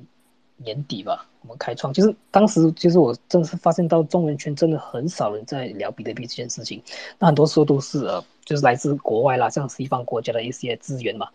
那其实我那时候也是不认识阿健的，所以慢慢的其实呃。我们看到，其实中文圈其实有一些我们所谓的这个比特币人开始冒出来了，所以其实我们借这个平台，这个 space 呢，其实呃，其实最主要的这个原因，也就是可以至少我们可以呃跟一些这个比特币人、华人、中中中呃中华人去做一个联系了。那其实我有看到这个佩，其实在现场，佩，其实我有就是呃 invite 你，就是上台来做一个 speaker 吧，可能你有什么事要发言嘛？那其实我也是相信，就是呃，未来陆陆续续可能 Life Pay 啦，或发现比特币，我们会呃，就是搞更多这样子这一系列这个活动，就是让一些我们讲喜爱比特币的人一起来来做个交流。然后像阿健，我也相信他在呃这个领域就是付出了蛮多，然后做出了很多贡献啊。像这个艾丽讲的，就是真的我们需要更多就是发言的这个平台啊，因为毕竟。其实我们我们我们看外面就是很多这个西方的这个 space 啦，又或者一些 podcast 啦，那其实他们都很很踊跃的去去参与去做这个探讨，就是在我们中文圈真的是缺少了这一块。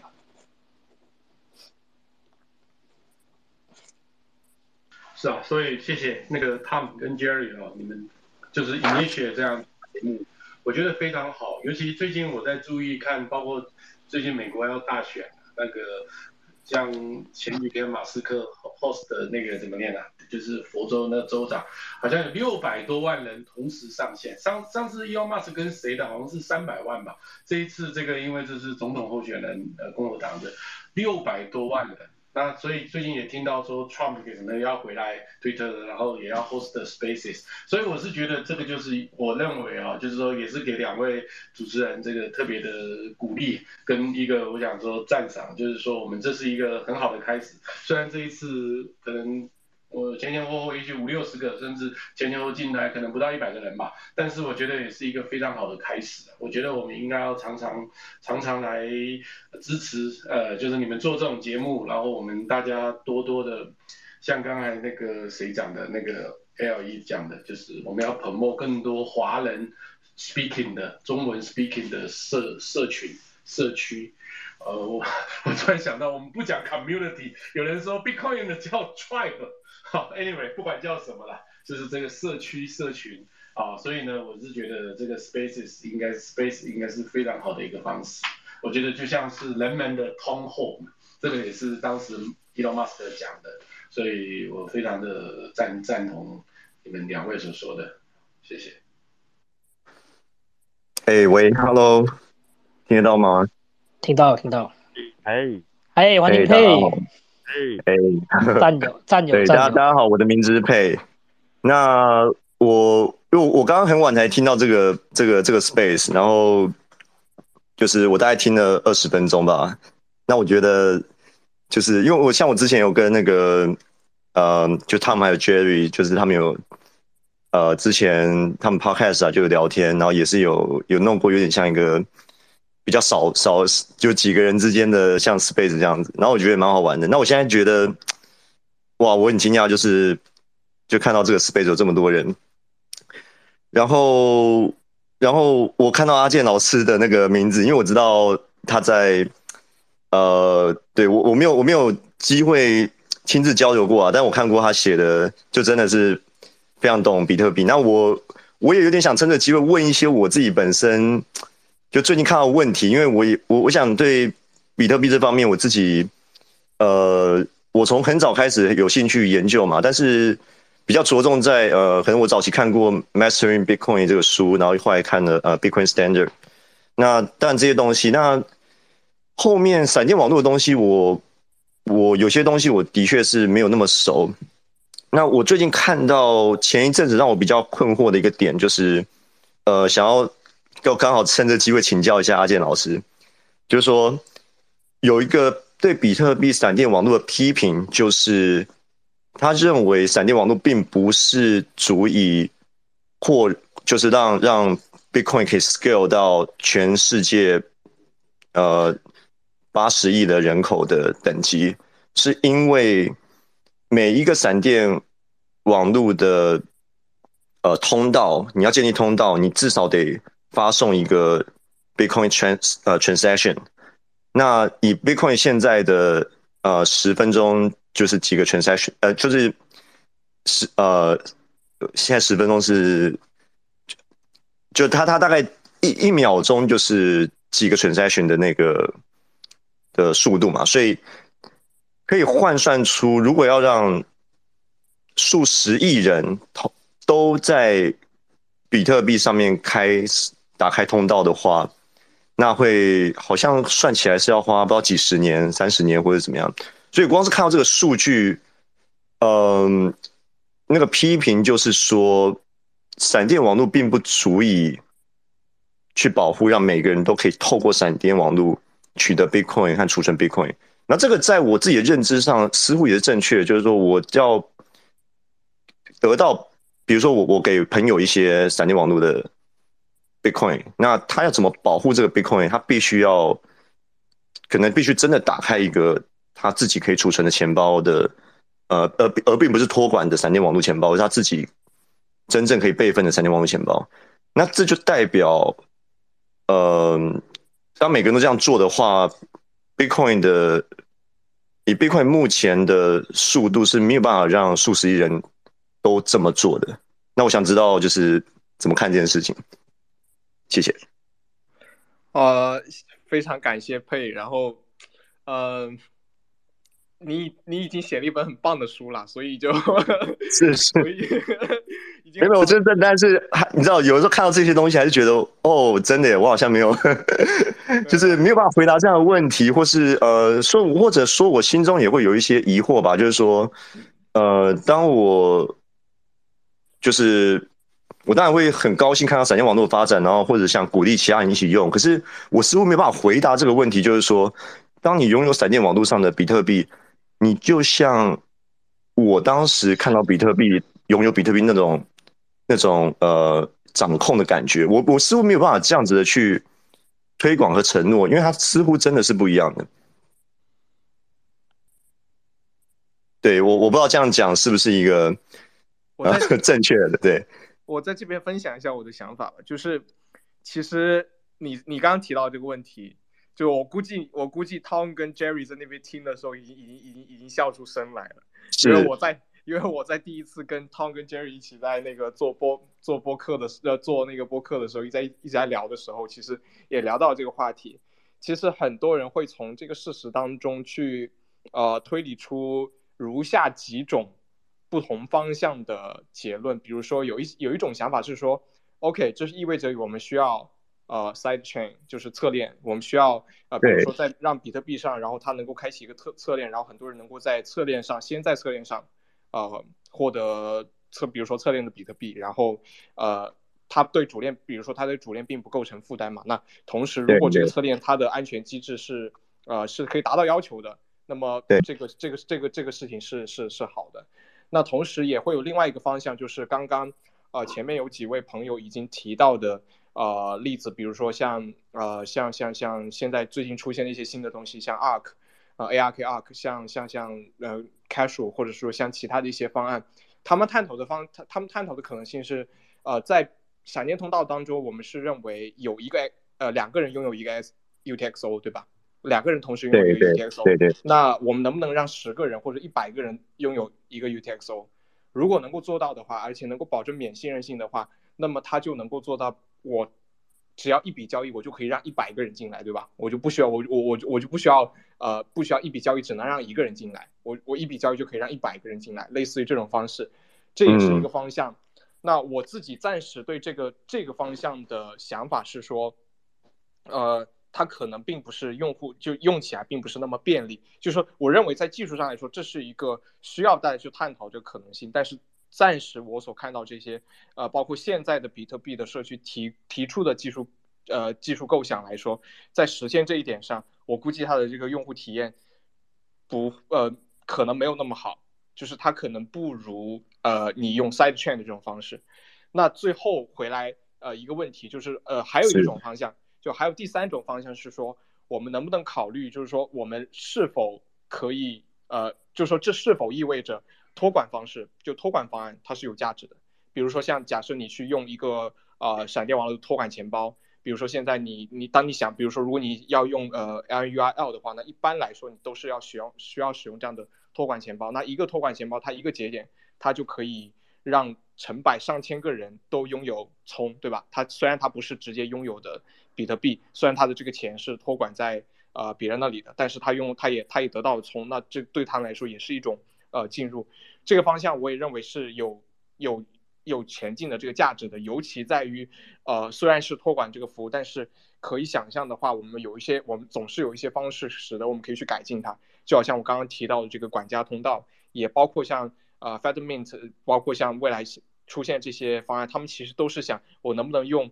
嗯，David Tron 当时提出的 eCash 这个想法，能够去。改改变我跟我的托管商之间的这个关系，就是虽然我的钱放在那里，但是他其实并不知道我现在我把钱转给了谁，对吧？因为呃，我我跟其他人我在支付的时候跟其他人交换的是啊盲签名，呃，并不是并不是某一个比特币交易或者是一个什么什么东西，这些方案这些东西都是呃值得去探讨这个方向，而且我我我我猜想我我猜想他们可能都会在。某一个时间点产生成果，或者是他们可能会有某一些东西可以融合，但对我来说，其实我在这边我很 就其实我我自己的这个想法会更简单一点，就是时间咯，就是它需要很久，那它就需要很久啊，就是它需要很久，那它就需要很久啊，就这对我来说不是一个问题，你就我我不知道你们能不能理解我的这种想法，就是呃。没错，这意味着我们现在有的这些方案，可能它的强度还不够，或者说它意味着我们需要去呃探索更多的这个东西。但是这并不影响，就是说对我来说，这个问题对我来说不会构成一个信念上的挑战，它不会让我认为呃闪电网络是是是是是是是是呃一个差的东西，或者说是一个呃。不像我们想的那么好的东西，不，我觉得闪电网络非常好。就是这，我我会我在面对这个问题的时候，我会比绝大多数人都要更乐观，或者说更更无脑一点。就你可以认为这是一种无脑无脑乐观的一种态度，我觉得这没有问题。我觉得这没有问题，因为呃，给定我们认定比特币的主网的这个资源是有限的，那么接下来，它作为一个大前提的话，它必然会遇到我们在假设的问题下面它的这个容量不足的问题。比如说现在我们提出的问题是，啊，它没有办法容纳那么多，就是说如果大家每个人都要开一个闪电通道，那它好像需要开很多闪电通道哎。那其实你这个你把这个问题假设性的这个问题你换成别的，也是可以，也也也是可以。就是也是可以被问出来的，比如说他你你你在问别的这个问题，给定这个主网的这个容量有限的这个情况之下，它好像似乎也会成为一个问题。但是对我来说，这些东西都他们都仅仅意味什么？仅仅意味着我们是要有所取舍的。这个有所取舍，当它在某一个历史时间点具体的发生的这个时候，它会需要个体接受不同的这个接受不同的这个呃。Trade off 接受不同的这个牺牲来去呃让比特币能够进入他的这个生活，但是我不认为这个构成了我们对他失去信心的一个理由，或者说认为我们又需要某一个呃大刀阔斧的去对什么东西伤筋动骨的这个理由，它仅仅只是意味着没错，我们就是需要时间，就这么简单，而且我接受，我接受，我接受我们需要很多时间才能够让很多人啊。能够拥有自主托管这个东西，我觉得这对我来说是 OK 的，因为，呃，没有人能够，呃，我反我我觉得如果有人说我现在就能提供一个东西，让所有人全世界人都能够用上比特币，我反而会觉得这种方案对我来说是，嗯，有点可怕的，就，就你你一定在某些地方，你一定在某些地方做了我不太能够接受的牺牲，对不对？要不然的话你是做不到的。比如说，如果你把区块变成，如果你觉得现在一个区，比如说现在呃现在的一个区块大小是 EMB，或者说你把它换算成那个隔离见证的话，那就是呃四百 million 的呃虚拟呃 v 呃 virtual byte，对吧？如果你把它扩大到八百，那你时间不就砍半了吗？你把它扩大到十六倍，那你时间不就砍成四分之一了吗？你你可以做很多这样的幻，这个这样这个这个想这个设想。那对我来说，这些设想都是没有必要去。理会和面对的，我们就是需要时间，我接受。呃，我不知道这个答案能不能让你们满意，但反正我是这样想的。我我我我了解，我我我我觉得我讲这个意思也并不是呃呃，我觉得这并不会动摇到我对比特币至少 Layer One 或本身的信念，因为我我我对这东西本身的设计是非常应该说赞叹跟慢慢学习过来，觉得说呃一个。Protocol 等级的东西的确是应该要简单，然后稳定，然后它的一个整个设计都是，呃，也也就也就是说，我我所感受到是，呃，闪电网络比较像是一个扩容的第二层的方案或细节，而这个细节本身可能我会注意到一些新的发现，然后开始怀疑 这些细节的东西，但我对整体的信念是当然是没有问题的，那。呃，这像像阿健老师刚刚讲这东西，就会让我想到说，嗯，比如说，如果今天是透过额外手段，比如说侧链，或是呃一个托管的钱包，或是呃，其实托管钱包对我来讲，跟一个交易所或什么都是一样的，就是你找了一个，呃，你钱你的钱其实放在别人的钱包那里，但是它有额外的账本去记录你有这个钱，那当然中间可以有一些比较复杂的机制。那其实我我呃我我自己理解是。你你这个钱包括你这个交易所背后，你自己是一个侧链也可以啦。我我其实并不在意你里面是是怎么做这件事情的，只是说如果你今天是呃另外去记录我我的我的余额，那呃这个备份方式感觉可以和比特币完全不一样嘛，对不对？就是说我们现在理解的比特币备份是那个呃助记词，然后现在当然它就是一个标准嘛。呃，BIP 三九还是多少？就是现在标准的钱那个硬体钱包啊，那些记住记的方式。那这个也许已经是一个经过那么长时间，呃，安全然后又已经算很好用的东西。但是当然还是会很多人嫌说，对这种科技不懂的人，或是呃有些人还是认为很困难了。那所以我就开始想说，哎，那如会不会就是呃，如果今天是闪电网络或是如果必须得靠托管或是测电的方式，那他感觉备份方式好像可以不一样嘛？这是我刚刚突然想到的。那刚刚讲讲那个，嗯，这种对于比特币现在某些细节发现好像不 work，那好像可以发做很多假想。对，这也让我想到就是呃，前一阵子不是有那个呃，就是就比特币上面大家在玩那种 NFT 啊，那些什么那些东西嘛。那其中我有看到好像有人在讲一个攻击，这我不知道刚刚有没有讨论到，但是那个也让我觉得蛮有意思的，就是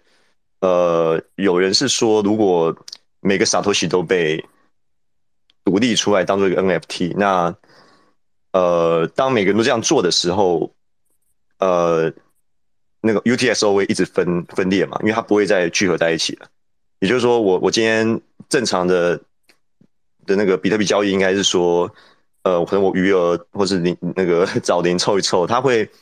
会再合在一起，所以整体的 UTS O 的那个 set 不会这么大。可如果今天每个人是得到了一个 Satoshi 之后，他都把它当做一个 NFT 独立存钱，那整个 UTS O 的 set 会不断膨胀，然后这个是会造成节点的负担。然后如果今天每个人都一直玩这个，就就一个假假想的世界啊，如果今天每个人都一直收集这个比特币上的这个。NFT，然后每个沙头区都被分开，那感觉这 US UTXO 就会变得超级大，然后所有的节点都会变很慢啊，会被瘫瘫痪啊，什么样的？就自己感觉也是一个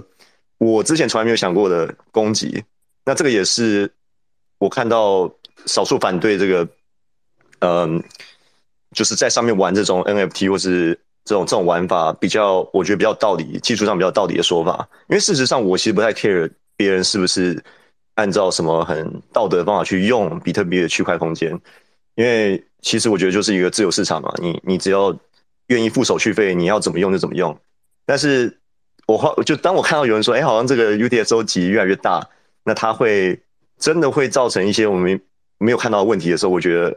我我是有点惊讶那个时候，对啊，那我我我我不知道刚刚有没有讨论到这个东西，对，就是这样。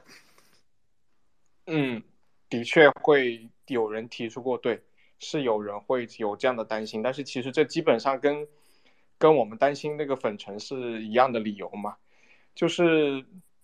呃，其实我觉得我自己觉得就是怎么讲呢？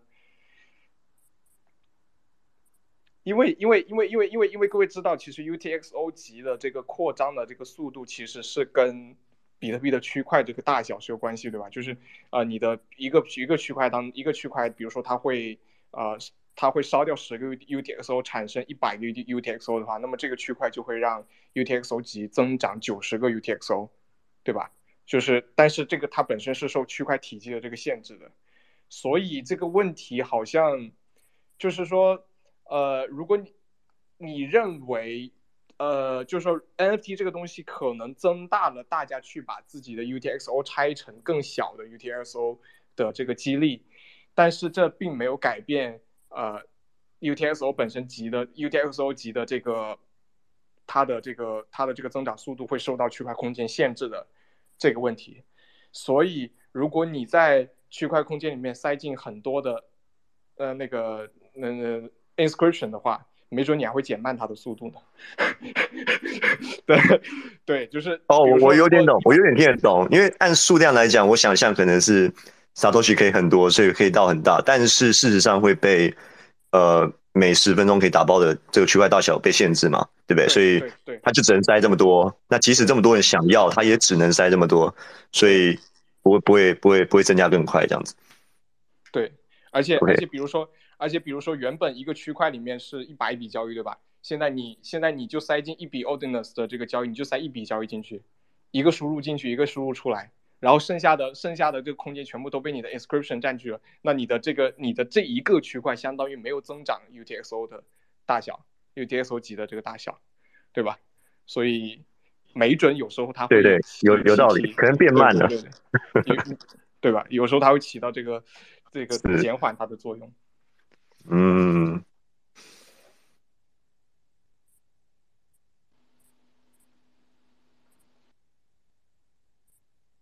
没有。其实佩刚刚提到的那个问题，我相信也是很多人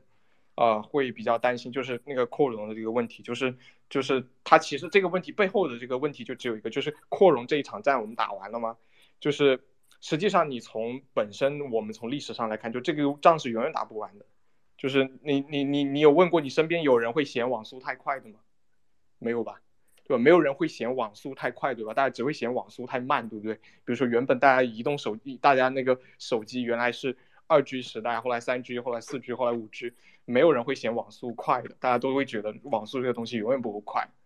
其实道理都是一样的，就你会嫌你会你你会呃你会觉得什么时候就是这个 capacity 就 capacity 就是容不管容量或者说带宽这个东西会会会大到让所有人满意吗？不会的，不可能出现这样的技术，因为不管什么东西，它只要增大了，你就会想要，就只要它的这个容量增大，你就想要更大，对吧？只是说我们面对比特币的时候，我们知道它一定要有所取舍，剩下这个时剩下这个东西应该是交给时间，然后交给大家在技术上的更多的这个发现，更多的这个新的想法。呃，我也相信，就是说，我也觉得就而且它里面还会有一个很有趣的这东西，我觉得佩肯定也会想到的，就是。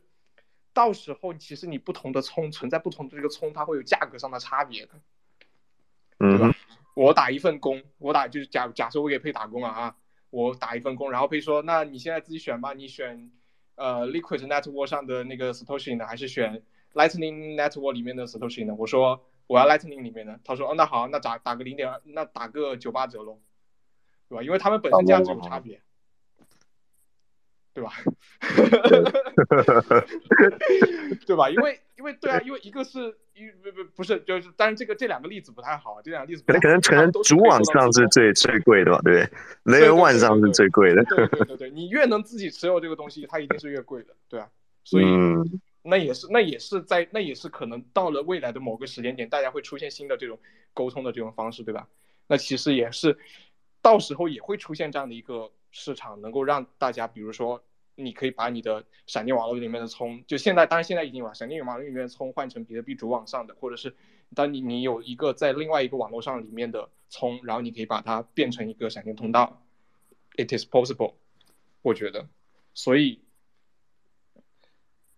对我我对，就这个就可以想到很多事，因为对我来讲，嗯。有时候也不一定技术问题嘛，就比如说，对对对对对，呃，有的时候它可以是很货币或政治的问题，我可以弄一个中心化服务，然后一个，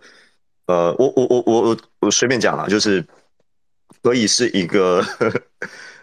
现有的银行的概念，然后是部分储备的，类似，但不是法币，但是它当然可能是一个国家或一个实体发行的货币，它是以比特币为主，但是它是。部分储备的，所以今天它的比特币其实是不不是百分之百的比特币，但他可能会给一些额外的好处。他说：“哎，存在我这边，我给你利息。那他利息，因为他部分储备，他可能有本事发利息给你嘛，对啊，那大家会知道这个比特币没有那么硬了，对不对？这个就是就有点有点不是那么真的比特币，对啊。那我我我想就是有很多想象啊。那对我来说，这就是黄金的类比嘛。今天如果是把比特币视为这个数位黄金的概念，那你就可以把很多以前黄金金本位，然后就部分储备到后来完全脱离这些概念套上去。那当然你就可以想象一个一个 背后只有一部分比特币的，但是但是它又保证计价起来又跟比特币一样。只是这个保证可能你要有风险，说哦，如果它不无法兑现这保证的时候，那你的这个 不够不够真实的比特币就会赔钱这样子。但是在大部分时间，它可能就像是比特币一样，对啊。但这些东西，我觉得就已经跟技术有点没关系了，因为它可以靠非常呃简单的中心化的方式做出来嘛。对，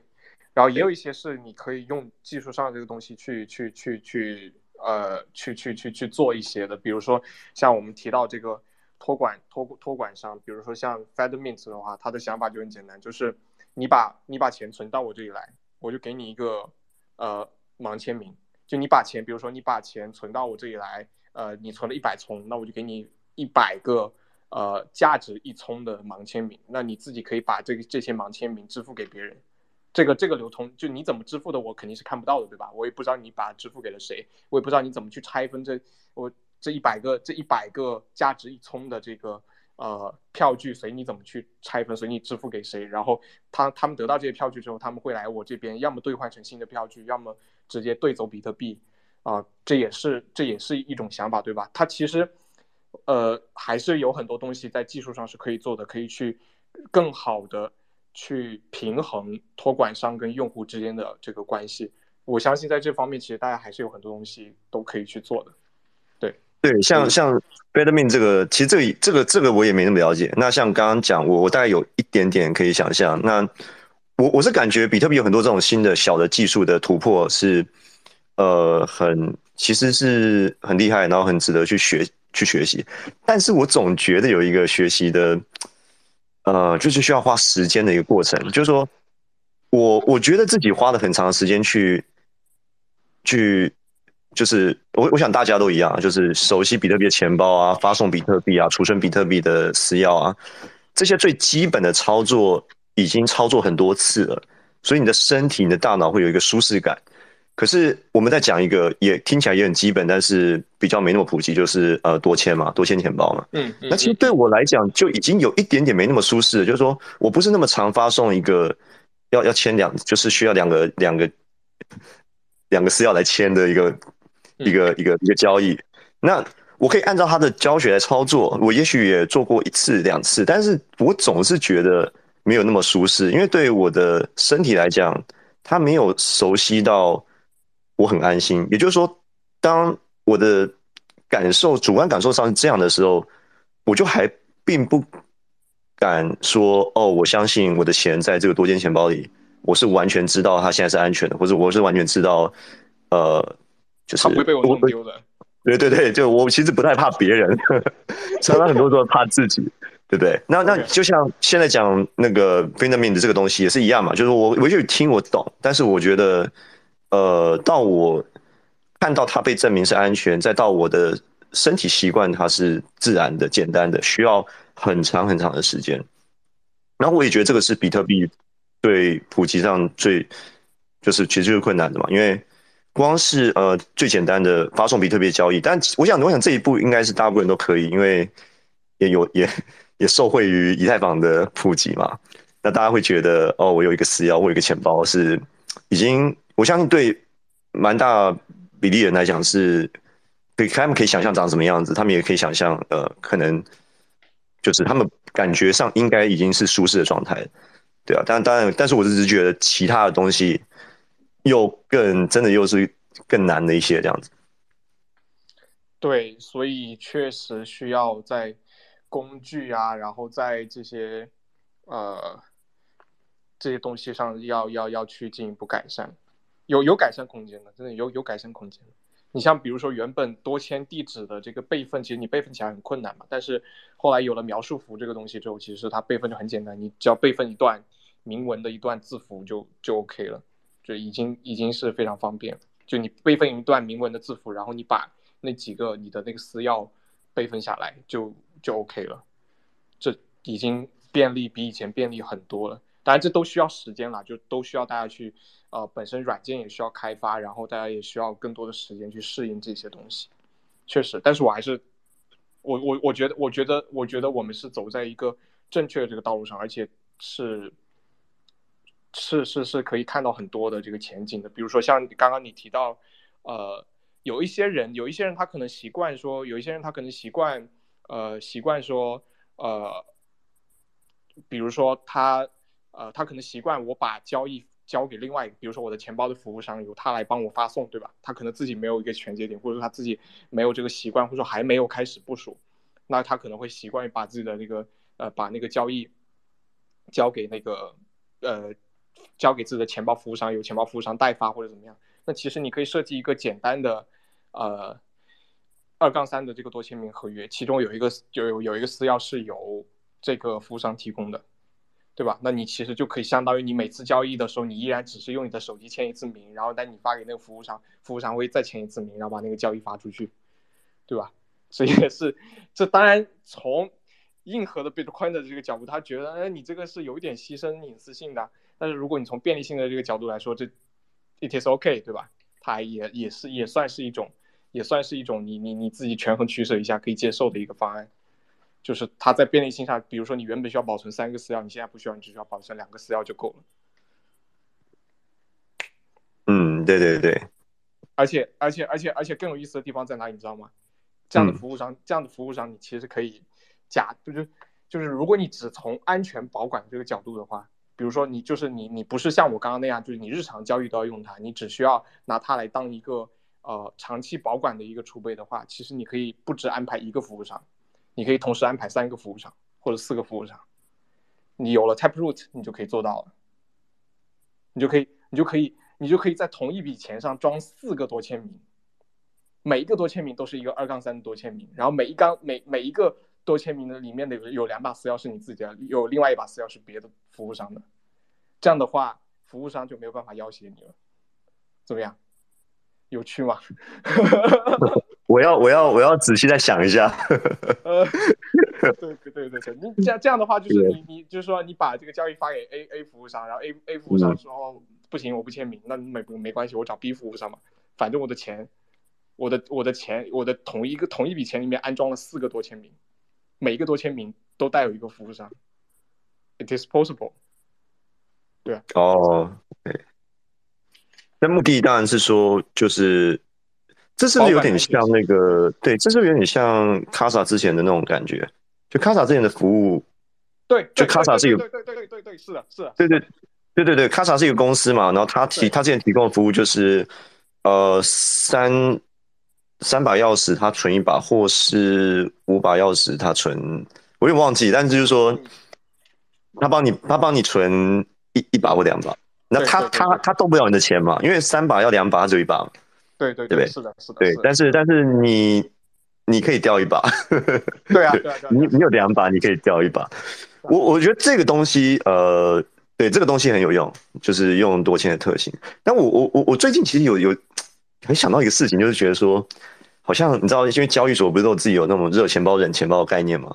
我总觉得个人也很需要这件事情啊，因为我他们也需要，很需要，非常需要。因为我因为我讲的是呃，交易所或是这种比较就是大型的机构或金库，他们的概念就是，当我热钱包可能会收或发，但是钱比较大笔的，我就会往后方送到冷钱包嘛。也许定期或者或是量之类的，那我我只是觉得我个人好像好像每个人也都有这种需求嘛，就我会好像需要某种轻量的钱包在前面，然后我可以做一些很基本的事情，当做就是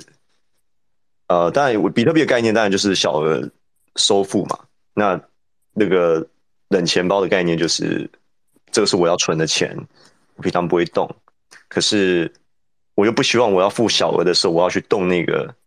对对对，就是冷钱包的钱。对，那我就得有一个里面放比较少的钱的热钱包。我觉得这个东西都还现在都自己很容易做嘛，可能手机上有热钱包，然后再买一个硬体钱包，就可能就搞定了。只是，只是我总觉得好像人人家交易所都有一个自动，有没有自动把它调，就是去去调节两两边的那种感觉。那个人就比较麻烦，你知道，有时候个人你会觉得说，哎，我好像。大部分钱存着，可是啊，某种时候我好像需要某个小的在前面，但是当你没有做，你就得去冷钱包那边再去拿，对啊，所以我不知道，就总总是觉得有很多想象啊，就是说，嗯，现在这些，呃，就这些些各式各样的工具，感觉都可以放到微观，就个人也有这些东西，感觉就很方便，是。那你你你要不要去试用一下那个 Liana 钱包？那 L I A N A，L I A N A，OK。对，这去试用一下，然后他会他会他他会给你他会给你一个呃，算是一个两两两呃那个呃一个算是折中，或者说也算是一个挺挺好的一个方案，因为呃因为你可以在一笔钱上放两个装置，一个装置是单签名的，你随时可以花。呃，另外一个装置是那个呃，比如说是一个多签名的，然后它是一个冷钱包。那这样的话，你的第一个，你的、你的、你的那个日常用的那个私钥，只要不暴露，它丢了是没关系的，它不暴露就 OK。它不暴露的话，然后你就可以用呃你的多签名的这个钱，就把那个多签名的这个钱包把钱取出来，对吧？这也是可以的，也是可以的。了解，对对对对对，对我去看一下。比特币，而且你知道我，有的时候，有的时候我看这个东西也是从以太坊那些想法，因为我觉得以太坊的他们要的事情好像不太一样，他们想把他们想把钱包当他的身份。那我我我特别感觉那样，就我觉得那是危险的事情嘛，因为你你你当你要那样做，你真的得把热钱包跟冷钱包又要区隔的更开来，因为你今天以太坊是是 account base 嘛，那大家只知道你这个里面有任何东西，那你真的要很小心，你你最好你 最好有一个热钱包是你一直对外，但里面真的不要放什么钱，那你一直用那身当身份是没关系，对啊，比特币好像相对，嗯。文文化也不太一样啊，就是比较注重隐私嘛，然后也比较不会，只是我会一直在思考，就是他们那种以太坊想要那个东西到底是不是，呃，人的人们真正想、真正需要的，就是我是不是真的需要一个地址让大家来看，在某些状况下好像有蛮有用的，但是其实危险也是蛮危险的，对，但是如果以他们在。推的说身份的概念的话，呃，确实你有一个 account base 的的的东西是是比较方便。如果今天大家真的是认你的地址的话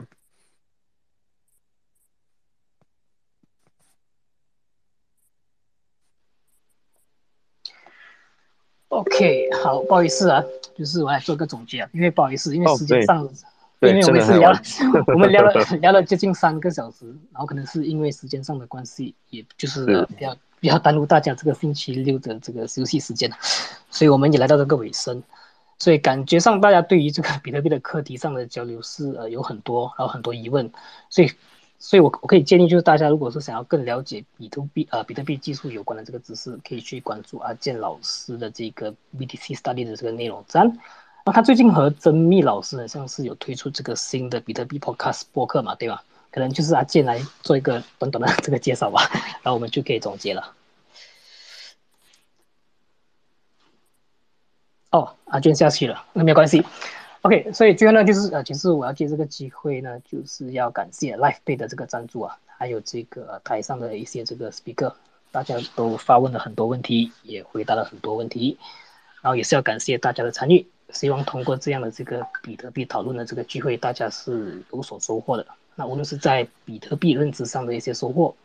又或者一些比特币的这个奖赏也好，那其实最重要的是我们可以呃至少通过这个 space，就是连接到更多这个中文比特币圈内的一些朋友和听众，所以大家可以来做一个联啊联谊了。那我们也是要感谢这个 HCM、LifeBay，还有这个呃 BTC 这里。如果大家就对大家有兴趣的话，可以去啊。就是追踪他们，把他们追踪起来，然后也是可以 follow 我们的这个发现比特币的这个博客啊，非常呃就是感谢大家的出席，然后还有这个 HCM、LifePay 还有 BTC Study 这一路以来对比特币行业所做出的这个贡献和付出，大家晚安，我是 Tom，谢谢，晚安，晚安，晚安，晚安，谢谢，晚安，拜拜，拜拜，拜拜，拜拜。